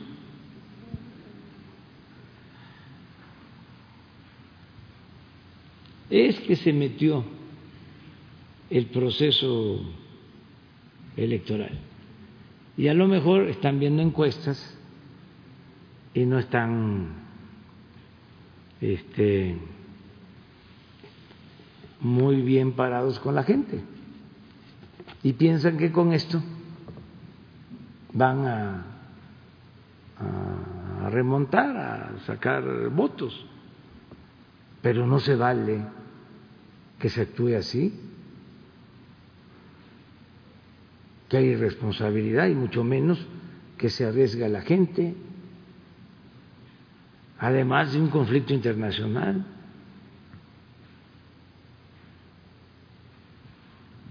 Es vil politiquería.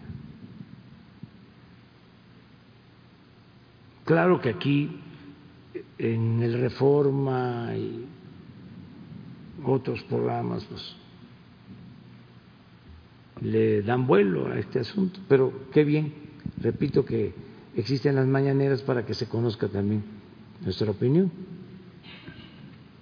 Bueno, yo quisiera plantearle también un segundo tema, igual en lo que encuentra en la gráfica, que también ya, ya nos la informaron en, otra ocasión. Em, hace unas semanas, presidente, yo eh, le planteé el asunto de la desaparición de los dos jóvenes en Azcapotzalco, aquí en la Ciudad de México.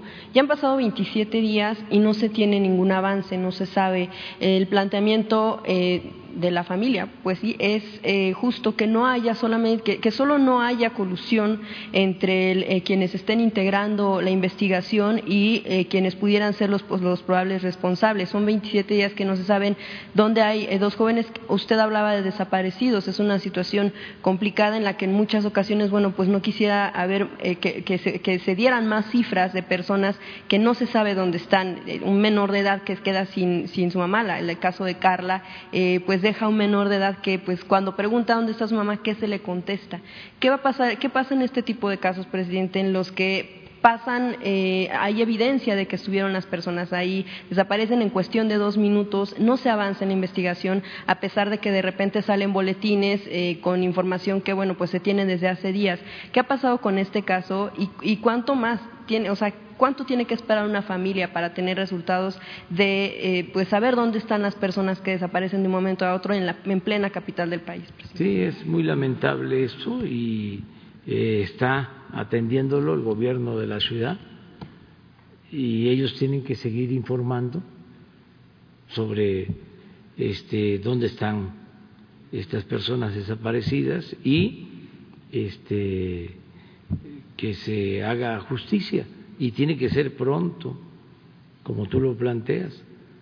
Y estoy seguro que están haciendo su trabajo. Lo que pasa es que son cuestiones complejas, difíciles, eh, pero no hay eh, ni indolencia ni negligencia, porque tanto la jefa de gobierno como la fiscal, son mujeres honestas, con convicciones, gente buena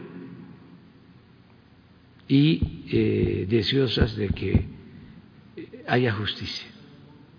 Vamos a pedir que informen de nuevo. Son hechos que no quisiéramos que se presentaran pero vamos a, seguir pidiendo porque, bueno, que haya justicia. La situación es justo esa, pensar si ya pasó un mes para personas que eh, se sabe que estuvieron ahí, ¿qué no pasará en los casos que pasan años y años ya, como lo planteaba la compañera, que son los propios familiares, o sea, la necesidad de que tengan que salir ellos a buscarlos porque las autoridades no responden, o porque pues no dan solución? ¿Cuál va a ser como la salida? La diferencia con los gobiernos anteriores es de que nosotros estamos eh, comprometidos con la justicia. Las autoridades anteriores eh, no les preocupaba eh, el que se encontrara desaparecidos, el que se castigara a los responsables era un desorden, porque las autoridades eran parte del problema. Ahora son parte de la solución. No quiero seguir, pues, este, repitiendo, pero imagínense cómo estaba el gobierno de Felipe Calderón teniendo a García Luna de secretario de Seguridad. Y lo peor, el silencio. Ni informaban, ni los medios les preguntaban nada. Al contrario, García Luna hacía tours al búnker que tenía y llevaba a los periodistas y salían los periodistas a describir eh, de qué era la maravilla lo que se estaba haciendo, de que eran profesionales. ¿Cuándo han visto ustedes un reportaje así en favor de la Secretaría de la Defensa, la Secretaría de Marina, de la Guardia Nacional, de Seguridad Pública? Un reconocimiento a Alfonso Durazo por lo que han hecho, un reconocimiento a Alejandro Hertz. No, eran aplaudidores de los que ya no están. Se dedicaban a eso, a alabarlos, a quemarles incienso, grandes reportajes, bueno, hasta montajes.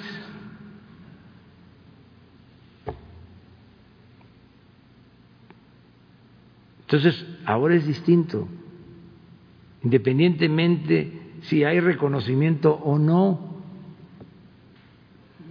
los servidores públicos que están encargados de garantizar la paz, la tranquilidad, están aplicados, no hay contubernio. Y hay, a pesar de las eh, dificultades, muchísimas más posibilidades de dar con responsables y castigar a los responsables y de avanzar en el combate a la delincuencia, porque son servidores públicos honestos. Eso es Claudia Sheinbaum, eh, Ernestina Godoy,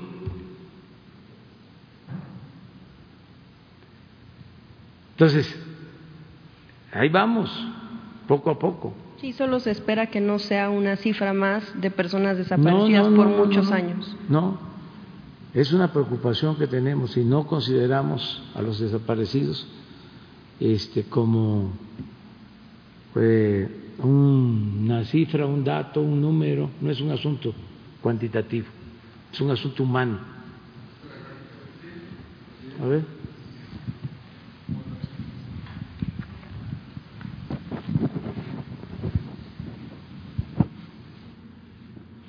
Este es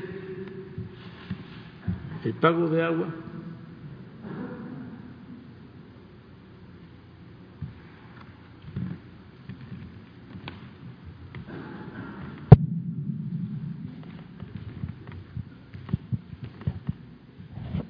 Miren.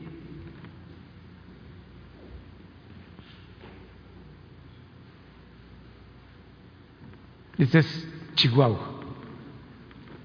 Entonces, le voy a pedir a la directora de Conagua que venga para que les explique este cuánto han eh, entregado de agua otros estados.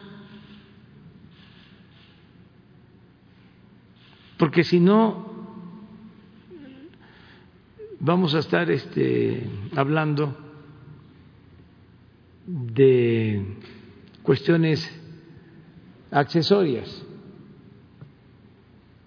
y no vamos a ir al punto.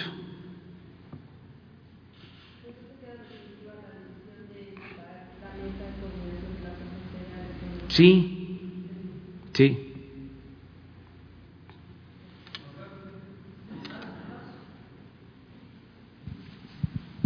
Presidente, eh, buenos días. Eh, dos preguntas. La primera es eh, qué información le ha brindado la jefa de gobierno, Claudia Sheinbaum, con respecto a esta información que salió que durante el gobierno de Miguel Ángel Mancera ah, hubo un caso de espionaje en el caso de su persona, de sus familiares y también de la jefa de gobierno. Este, en el caso de la Federación, si hay alguna forma eh, de proceder, esa sería mi primera pregunta. Y la segunda, si ya también eh, su gobierno está analizando si se va todavía a ampliar el plazo para que los eh, empleados de gobierno federal todavía se mantengan en sus casas, esto por el tema del COVID-19. Serían mis dos preguntas. Muchas gracias. Sí, estamos viendo la eh, evolución de la pandemia. Eh, hasta ahora, como se informó eh, antier, eh, son buenos los resultados. Hay una tendencia a la baja de contagios y sobre todo de fallecidos eh, sin embargo, tenemos que estar muy atentos. Han habido eh, noticias de rebrotes en Europa. Afortunadamente, lo comentaba yo, con menos fallecimientos que cuando inició la pandemia. Esto es muy bueno, favorable en México no hemos tenido, toco madera, rebrotes. Este, vamos bajando en general. Son hasta el último informe 27 estados donde eh, ha habido una disminución ya consistente. Pero tenemos que estar muy atentos eh, y eh, mantener todo el protocolo de salud, la sana distancia. Hablábamos ayer de que el metro eh, está transportando solo el 60% de los pasajeros y esto se debe básicamente a que no ha habido regreso a clases presenciales y a que no han regresado los trabajadores al servicio del Estado. Entonces, por eso estamos analizando esta situación. Eh, el acuerdo es mantenernos eh, sin que regresen los trabajadores hasta finales de octubre. Entonces, tenemos tiempo para tomar una decisión. Y lo otro sobre espionaje, pues la verdad no es novedad. Nosotros en la oposición siempre fuimos espiados. Ya muchísimos años. Les comentaba yo que cuando me dieron mi expediente, o una copia, porque se tienen que respetar los archivos históricos. Encontré eh, una carta firmada, dos o tres. ¿No tienes tú ese expediente? Mi expediente donde este, me espiaba Nazararo de la Federal de Seguridad. Como siempre eh, tenemos que tener presente a los jóvenes, que nos importa mucho la formación de los jóvenes, este señor Nazararo era el encargado de la persecución a opositores. En los momentos de más autoritarismo. en México.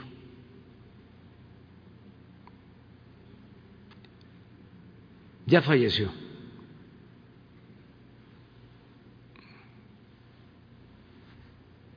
Pero este informe de Nazar sobre mi persona, que me acusaba, así como los de Frena, de ser comunista,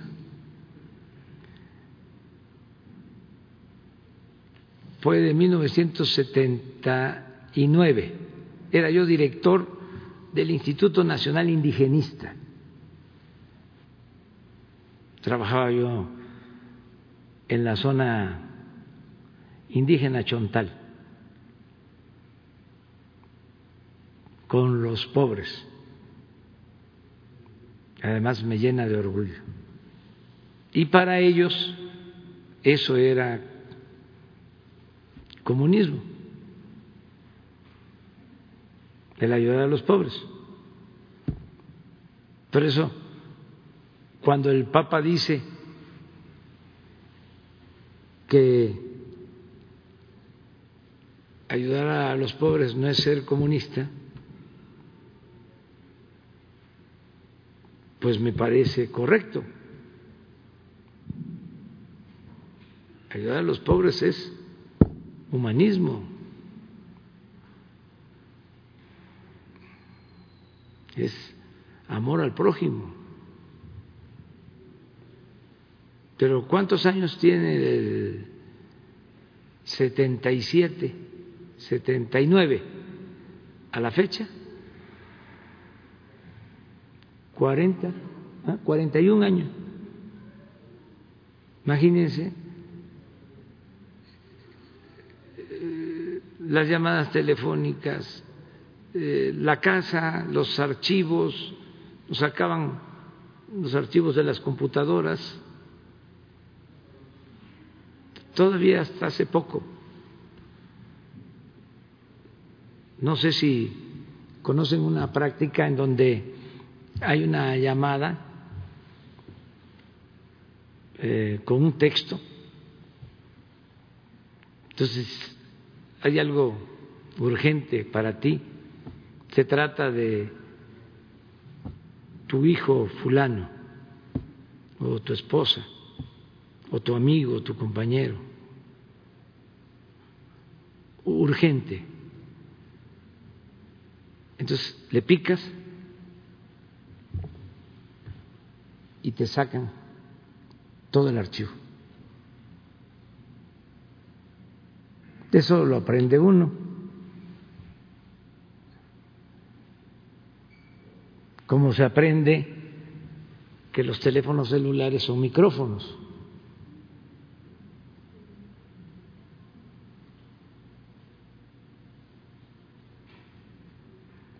Como se aprende de que pueden sonorizar las pláticas.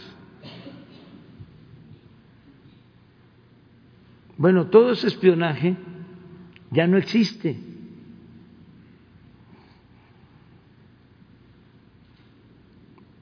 Todo lo que era el CISEN.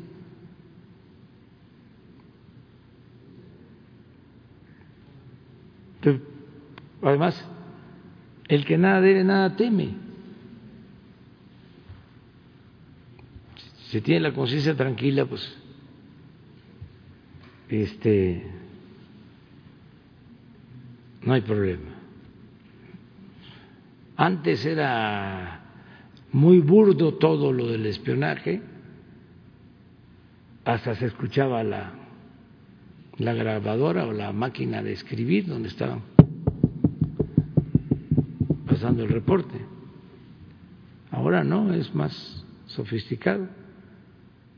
Y este lo llevan a la práctica quienes este no tienen escrúpulos.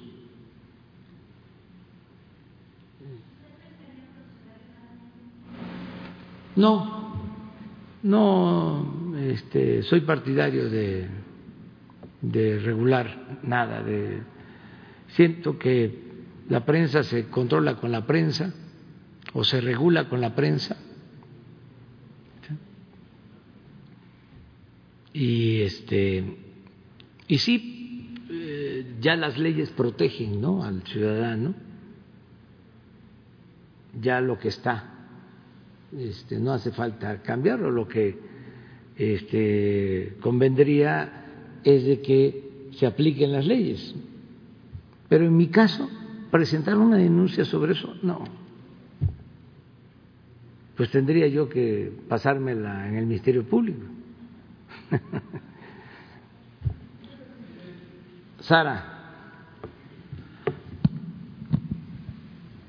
Gracias, presidente. Ya hay un proyecto en, en la Corte, eh, propone el ministro Luis María Aguilar eh, declarar inconstitucional esta consulta para juzgar a los expresidentes. ¿Qué opina? Pues que este, hay que esperarnos, porque también debe de explicarse de que no solo interviene un ministro.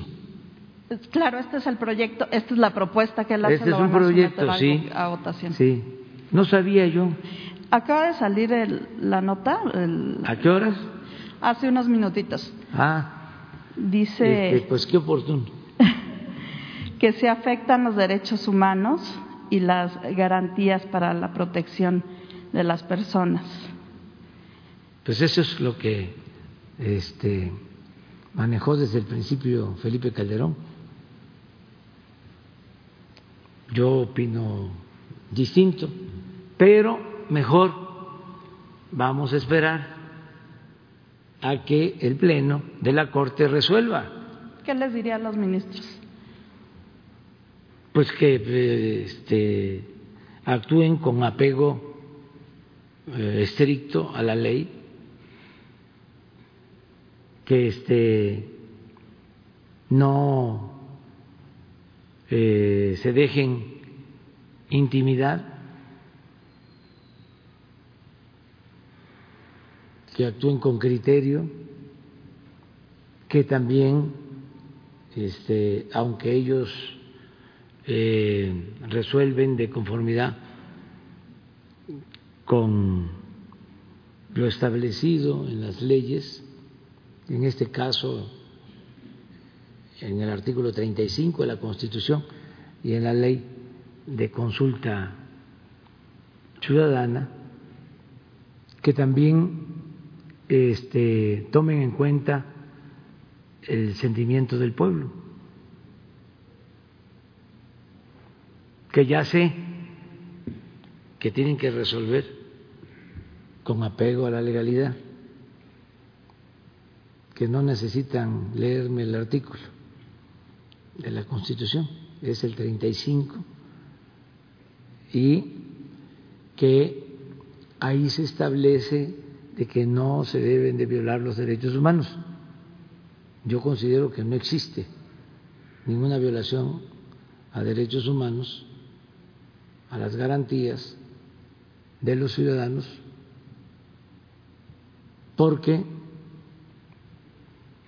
en el caso de que se lleven a cabo estos juicios, los tiene que hacer la autoridad competente en el marco de la legalidad que prevalece, dándole al implicado las garantías de defensa, de que no se violen sus derechos humanos. Pero ese es un proyecto, hay que esperar lo van a someter a votación el primero de octubre. ¿Cuándo? El primero de octubre entiendo este proyecto. Ah, qué bien, porque ya es pronto. ¿Cuándo es primero de octubre? Pues ya, la próxima semana. El jueves. Jueves. Ah, muy bien, muy bien. Ya ahí se va a saber. Este, hay proyectos que se aprueban, hay proyectos que no se aprueba y tiene que decidirse por mayoría. Y hay que esperar y tener confianza en la Suprema Corte. Gracias, presidente. Y preguntarle también, eh, por otro lado, tuvo en esta semana una reunión con los reguladores en materia energética. Eh, preguntarle qué, eh, qué se acordó en esta reunión. Ayer se da a conocer sobre la renuncia del titular del Centro Nacional de Control de Energía, si se habló en esta reunión. Y también hay, hay noticias de que usted en este encuentro eh, les dijo que podría plantear una reforma energética en la segunda mitad de su sexenio eh, para fortalecer justamente a la Comisión Federal de Electricidad y Pemex. Sí, este, desde hace algún tiempo nos reunimos, les pedí a todos que eh, nos ayudaran para fortalecer a la Comisión Federal de Electricidad y a Pemex respetando la autonomía de cada uno de estos organismos, pero tomando en cuenta que eh, se trata de empresas públicas, empresas de la nación. La política que había anteriormente era la de destruir a Pemex y destruir a la Comisión Federal de Electricidad. Ese era el plan, privatizar completamente el sector energético. Como no les dio tiempo de consumar la destrucción de estas dos empresas, eh, estamos buscando que se fortalezcan estas empresas y como lo he hecho público, el propósito es fortalecer a estas dos empresas sin modificar la Constitución y las leyes de la materia.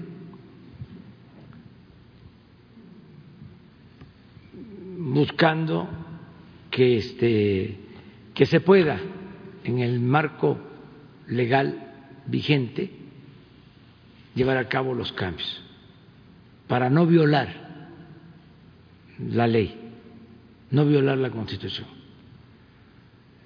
Entonces, estamos haciendo un esfuerzo en ese sentido, de hacer los cambios. Por ejemplo, el que se considere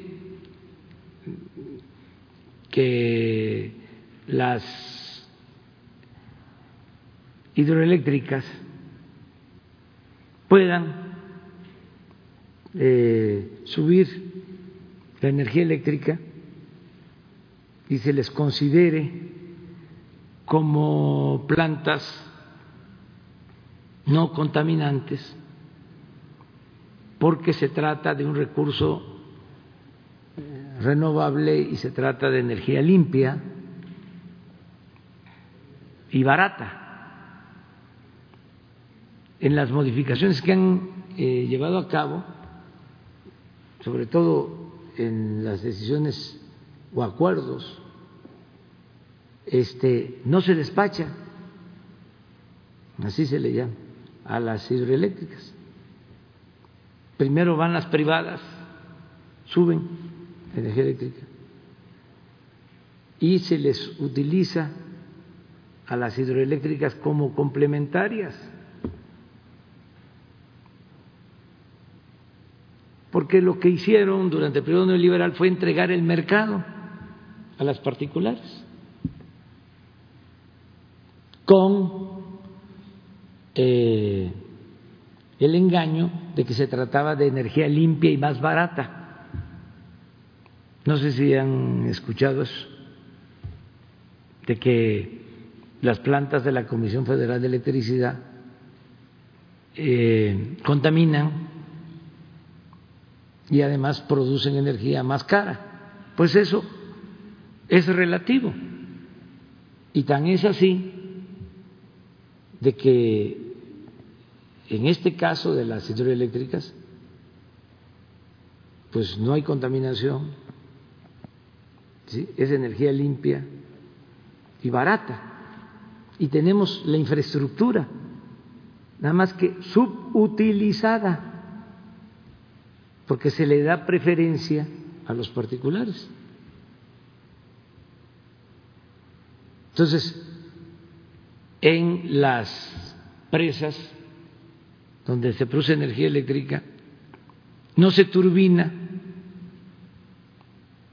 no eh, se utilizan esas plantas a toda su capacidad porque se tiene que darle preferencia a los particulares. La, eh, la Secretaría de Energía, la Comisión Federal de Electricidad y PEMIC estaban en manos de particulares, estaban tomadas. Entonces lo que queremos es que sean empresas de la nación, del pueblo, en el espíritu de la política que llevó a cabo el general Cárdenas y el presidente Adolfo López Mateos. Entonces, nos enfrentamos pues a toda una resistencia.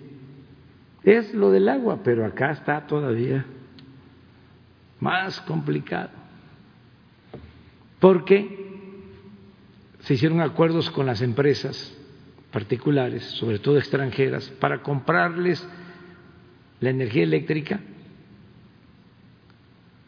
con subsidio, o sea, con sobreprecio. Nos encontramos con negocios jugosos que se hicieron de compra de gas a precios elevados. Ahora resulta que tenemos gas eh, que no se puede utilizar porque no se tienen las plantas, porque elaboraron un proyecto en donde se iban a crear termoeléctricas y que para eso se requería adquirir gas. No hicieron las termoeléctricas, pero sí compraron el gas. ¿Y ahora qué hacemos con el gas?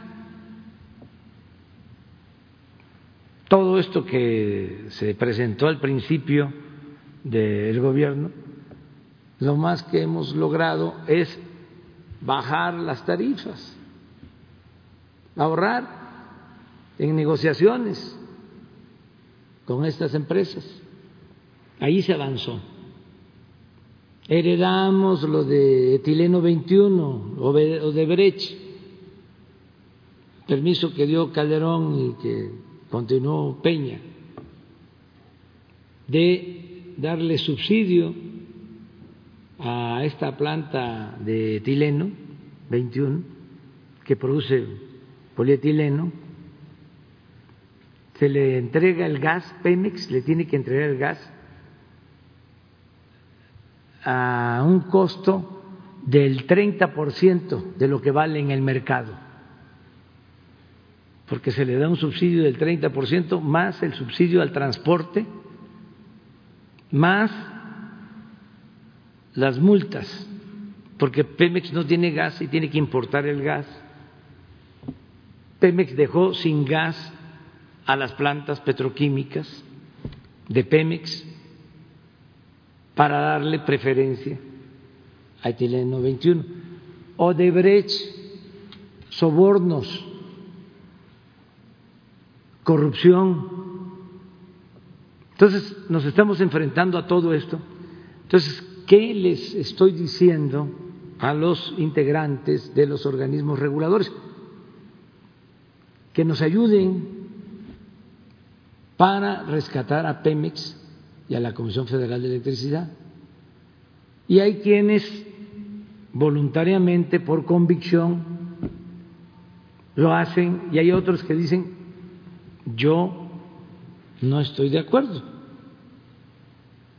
porque pues tienen un pensamiento distinto,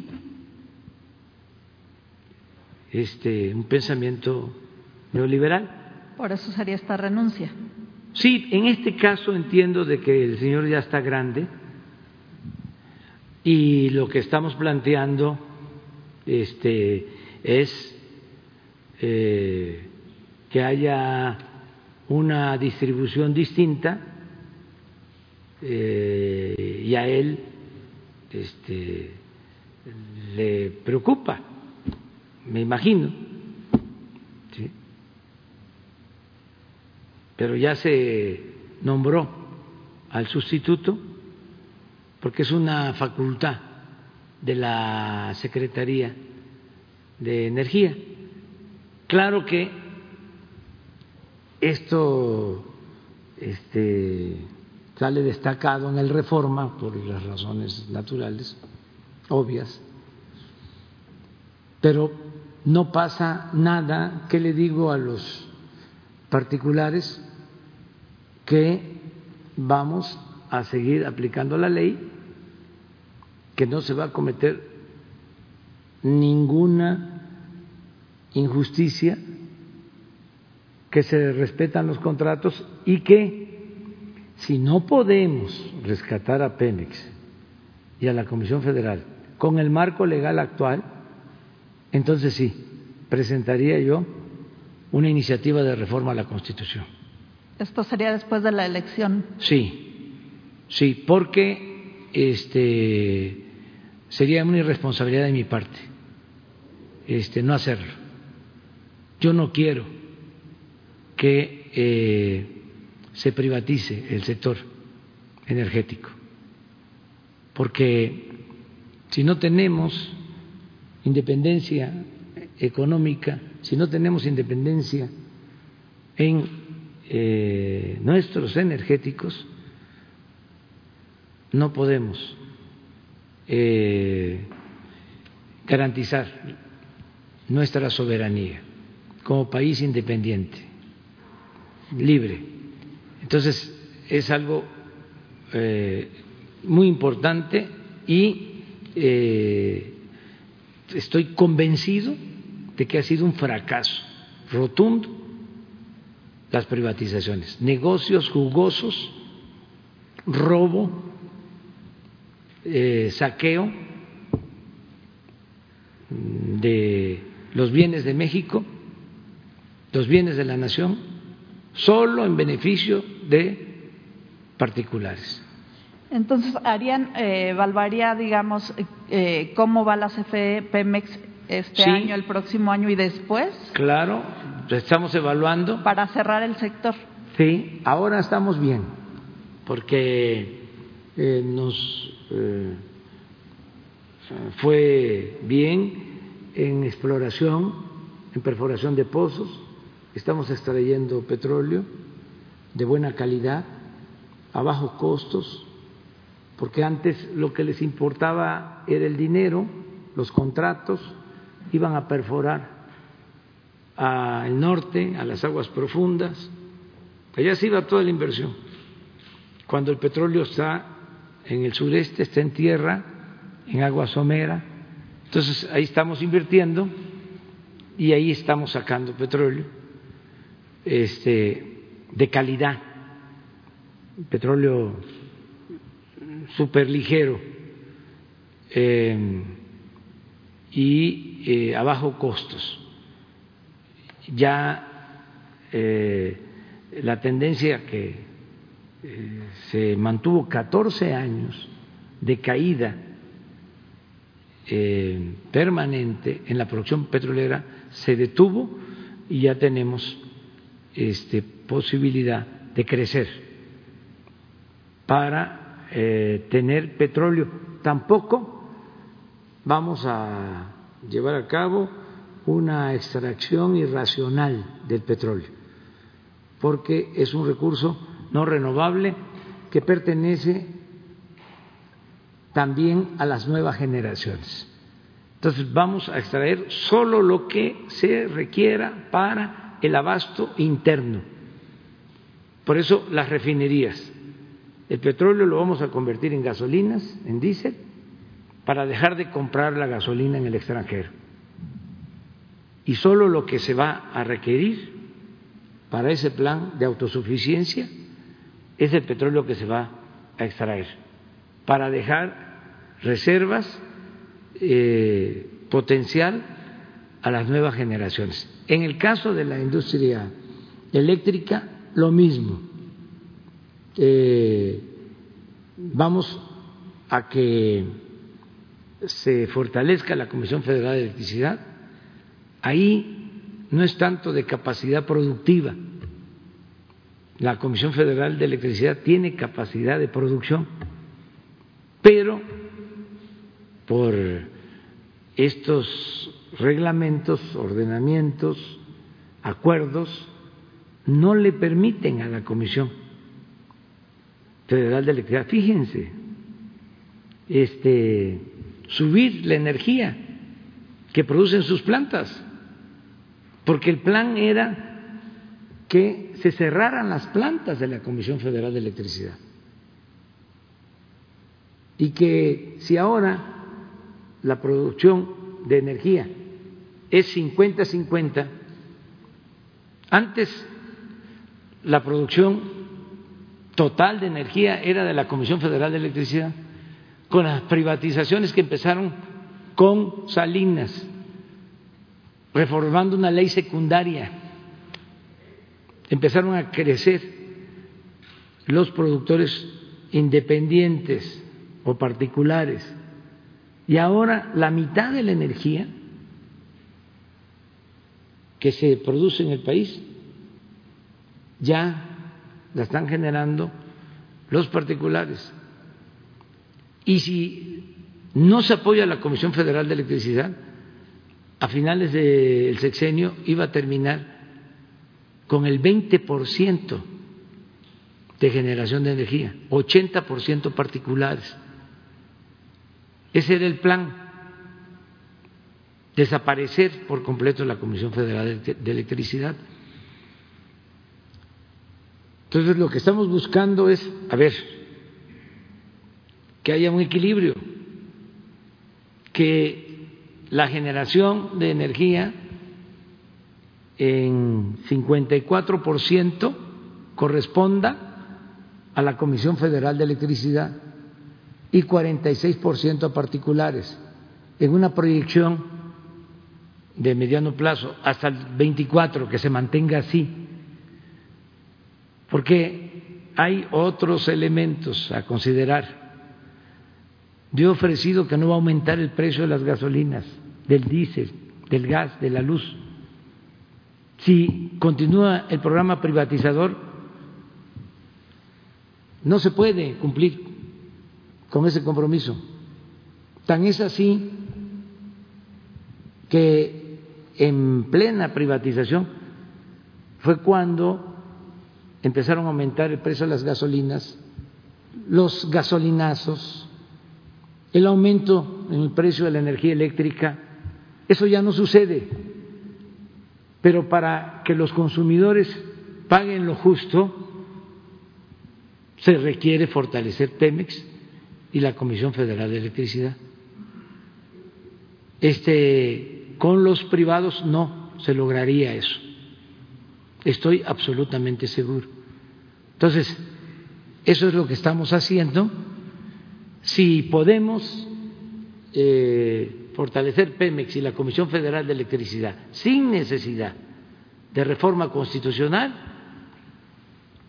este, terminamos el sexenio así. Si eh, vemos que no es posible, porque dejaron todo esto bien amarrado con las llamadas reformas energéticas. Si vemos que no se puede, va la reforma constitucional. ¿Sería para revertir la última reforma energética o también lo que dice, por ejemplo, de, Salinas, de esas reformas legales? Todo sin eh, dejar de tomar en cuenta la participación del sector privado, pero dándole prioridad al sector público. ¿Cuánto tiempo esperaría para saber si Yo ofrecí desde la campaña que iba yo a esperar tres años por eso ya lo estoy tratando. Yo no engaño a nadie. O sea, es eh, eh, ver si es posible que logremos eh, rescatar a Pemex. Hasta ahora vamos bien con Pemex y con la Comisión Federal de Electricidad, pero tenemos que cuidar estas dos empresas. Pero se va, eh, para fortalecerse, se tiene previsto, por ejemplo, refinanciar deuda de CFE, de Pemex, eh, ya va a entregar más contratos. ¿Qué más van a hacer para? todo lo que se pueda. Ya hemos venido apoyando eh, a Pemex, a la Comisión Federal de Electricidad. En el caso de Pemex, se han venido eh, reduciendo los impuestos que paga. Antes se le quitaba todo a Pemex y se decía este Pemex está mal financieramente, pues sí, si Hacienda le quitaba todo, todo lo que este, producía Pemex era para impuestos. Recuerden ustedes que durante muchos años, de cada peso del presupuesto nacional, 40 centavos el 40% eh, provenían de los ingresos petroleros.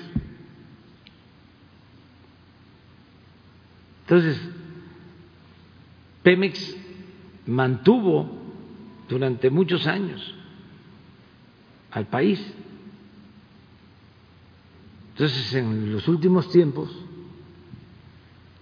este, ha venido eh, perdiendo importancia económica, pero es tan buen negocio que este, no han podido em, destruir esta empresa. Yo siempre repito lo que comentaba Rockefeller, decía, el petróleo es el mejor negocio del mundo. Y decía también, el segundo mejor negocio del mundo es el petróleo mal administrado. Por lo pronto ya no habría más contratos para particulares. Siempre hay contratos para particulares. Este, en Pemex, o sea, porque no hay, como era antes, equipos de perforación manejados de manera directa por la empresa se contrata la perforación. Hay gentes que ni siquiera sabían de petróleo, que vendían leche o pan y se volvieron este, contratistas de Pemex en el periodo neoliberal. Bueno, yo creo que ya aprendieron. Este, a explorar y a perforar pozos. Bueno, se mantienen todos esos contratos.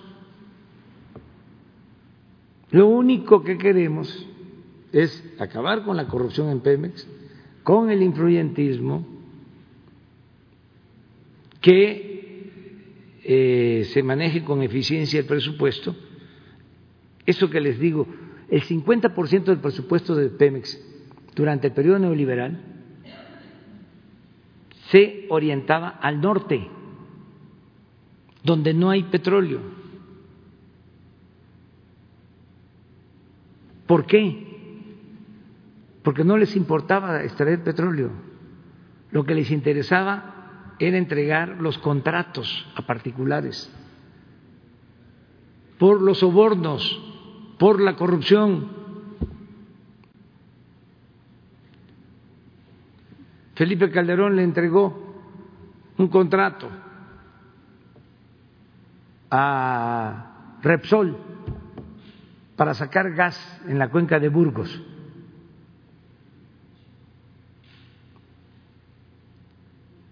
No sacaron más gas que el que sacaba Pemex. Y sin embargo, se llevaron muchísimo dinero. Buenos negocios para las empresas particulares, malos negocios para la hacienda pública, para la nación. Eso es lo que ya no se permite. Y entiendo que les causa molestia, pero ya se terminó el saqueo. Se lo dije al dueño de Iberdrola, que vino hace poco, que tiene muchísimas plantas de estas particulares, con contratos que tenemos que revisar. Le dije, y esto cambió, es una nueva realidad. No vamos nosotros a actuar de manera arbitraria, pero tenemos que revisar contratos y tenemos que procurar un acuerdo que no perjudique a la nación, no queremos que eh, se afecte la Comisión Federal de Electricidad. Y le dije con toda claridad, le dije, ustedes nos ofendieron a los mexicanos, porque se llevaron a trabajar con ustedes a la que fue directora, secretaria de Energía, a la señora Keisel, y nos ofendieron más todavía cuando se llevaron de consejero de la empresa de ustedes al expresidente Felipe Calderón. Esa es una ofensa. Eso es inmoral. Se lo dije con toda claridad. Y también con todo respeto, le dije que México no es tierra de conquista. Eso ya se terminó. Afortunadamente las empresas extranjeras están entendiendo de que hay un cambio en el país y nos están ayudando a que la relación sea de otro tipo, que no nos vean como los corruptos del gobierno que con sobornos van a hacer y deshacer en nuestro país. No somos nosotros eh,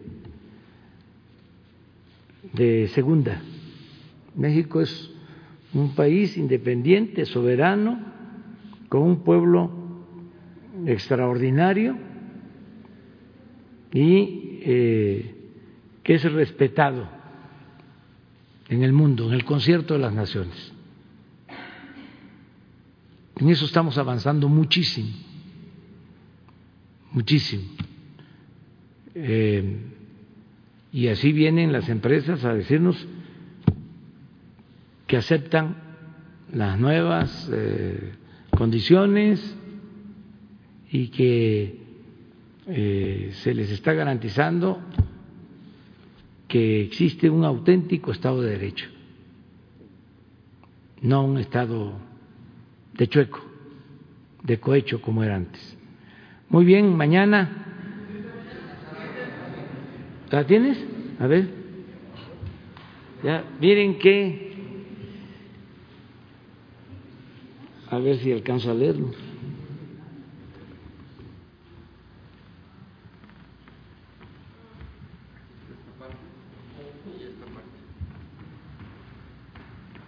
Se hace notar que esta alianza la formaron por sugerencia del secretario del Instituto Nacional Indigenista en el Estado, licenciado Manuel López Obrador, del Partido Comunista Mexicano, PCM, y de Pedro Jiménez Torres, secretario de Acción Popular. Muy respetuosamente, el director federal de seguridad, Miguel Nazar Aro. ¿Esta es de cuándo? 80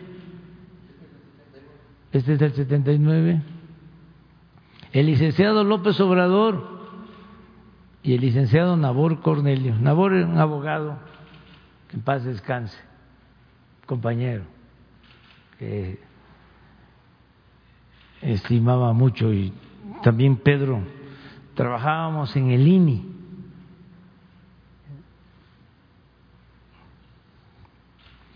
Son dirigentes en esta entidad del Partido Comunista, Miguel Nazararo. Por eso, este, no hay que creer a los informes, no a todos los informes. El problema es que un señalamiento, ya cuando este, investiguen quién era el señor Nazararo, porque yo no voy ahorita a dar mi opinión, ni me quiero meter, porque además no hay que meterse con los difuntos. Este, un señalamiento así, en aquel entonces, era como una sentencia. Em, y sobre este, mentiras. Estamos hablando de el jefe del espionaje mexicano. Yo no era militante del Partido Comunista. Pero él este, me eh, señalaba de esa manera. Yo estaba trabajando en las comunidades, este, ayudando a los pobres y enfrentando casi cascos, eso sí, y luchando por la justicia. Le tengo que agradecer mucho al finado Leandro Rovirosa Guade, que era gobernador de Tabasco, que me dio la oportunidad de trabajar en el INI. Él había estado de secretario de Recursos Hidráulicos y luego fue de gobernador a Tabasco. Yo estaba saliendo de la escuela y me invitó a ser director del INI. Y era un hombre, vamos a decir, progresista y me dio libertad. Y formamos un grupo de jóvenes de todas las disciplinas. Habían economistas, médicos, abogados, sociólogos, antropólogos, todos jóvenes trabajando en comunidades indígenas. Seis años, ahí nació el primero de mis hijos. Y es una etapa para mí importantísima. Pero desde entonces, pues sé lo que es el espionaje y lo he padecido. ¿Y cómo creen que lo voy a permitir? Lo mismo en el caso de las becas. Yo soy presidente, no exagero, en buena medida porque recibió una beca.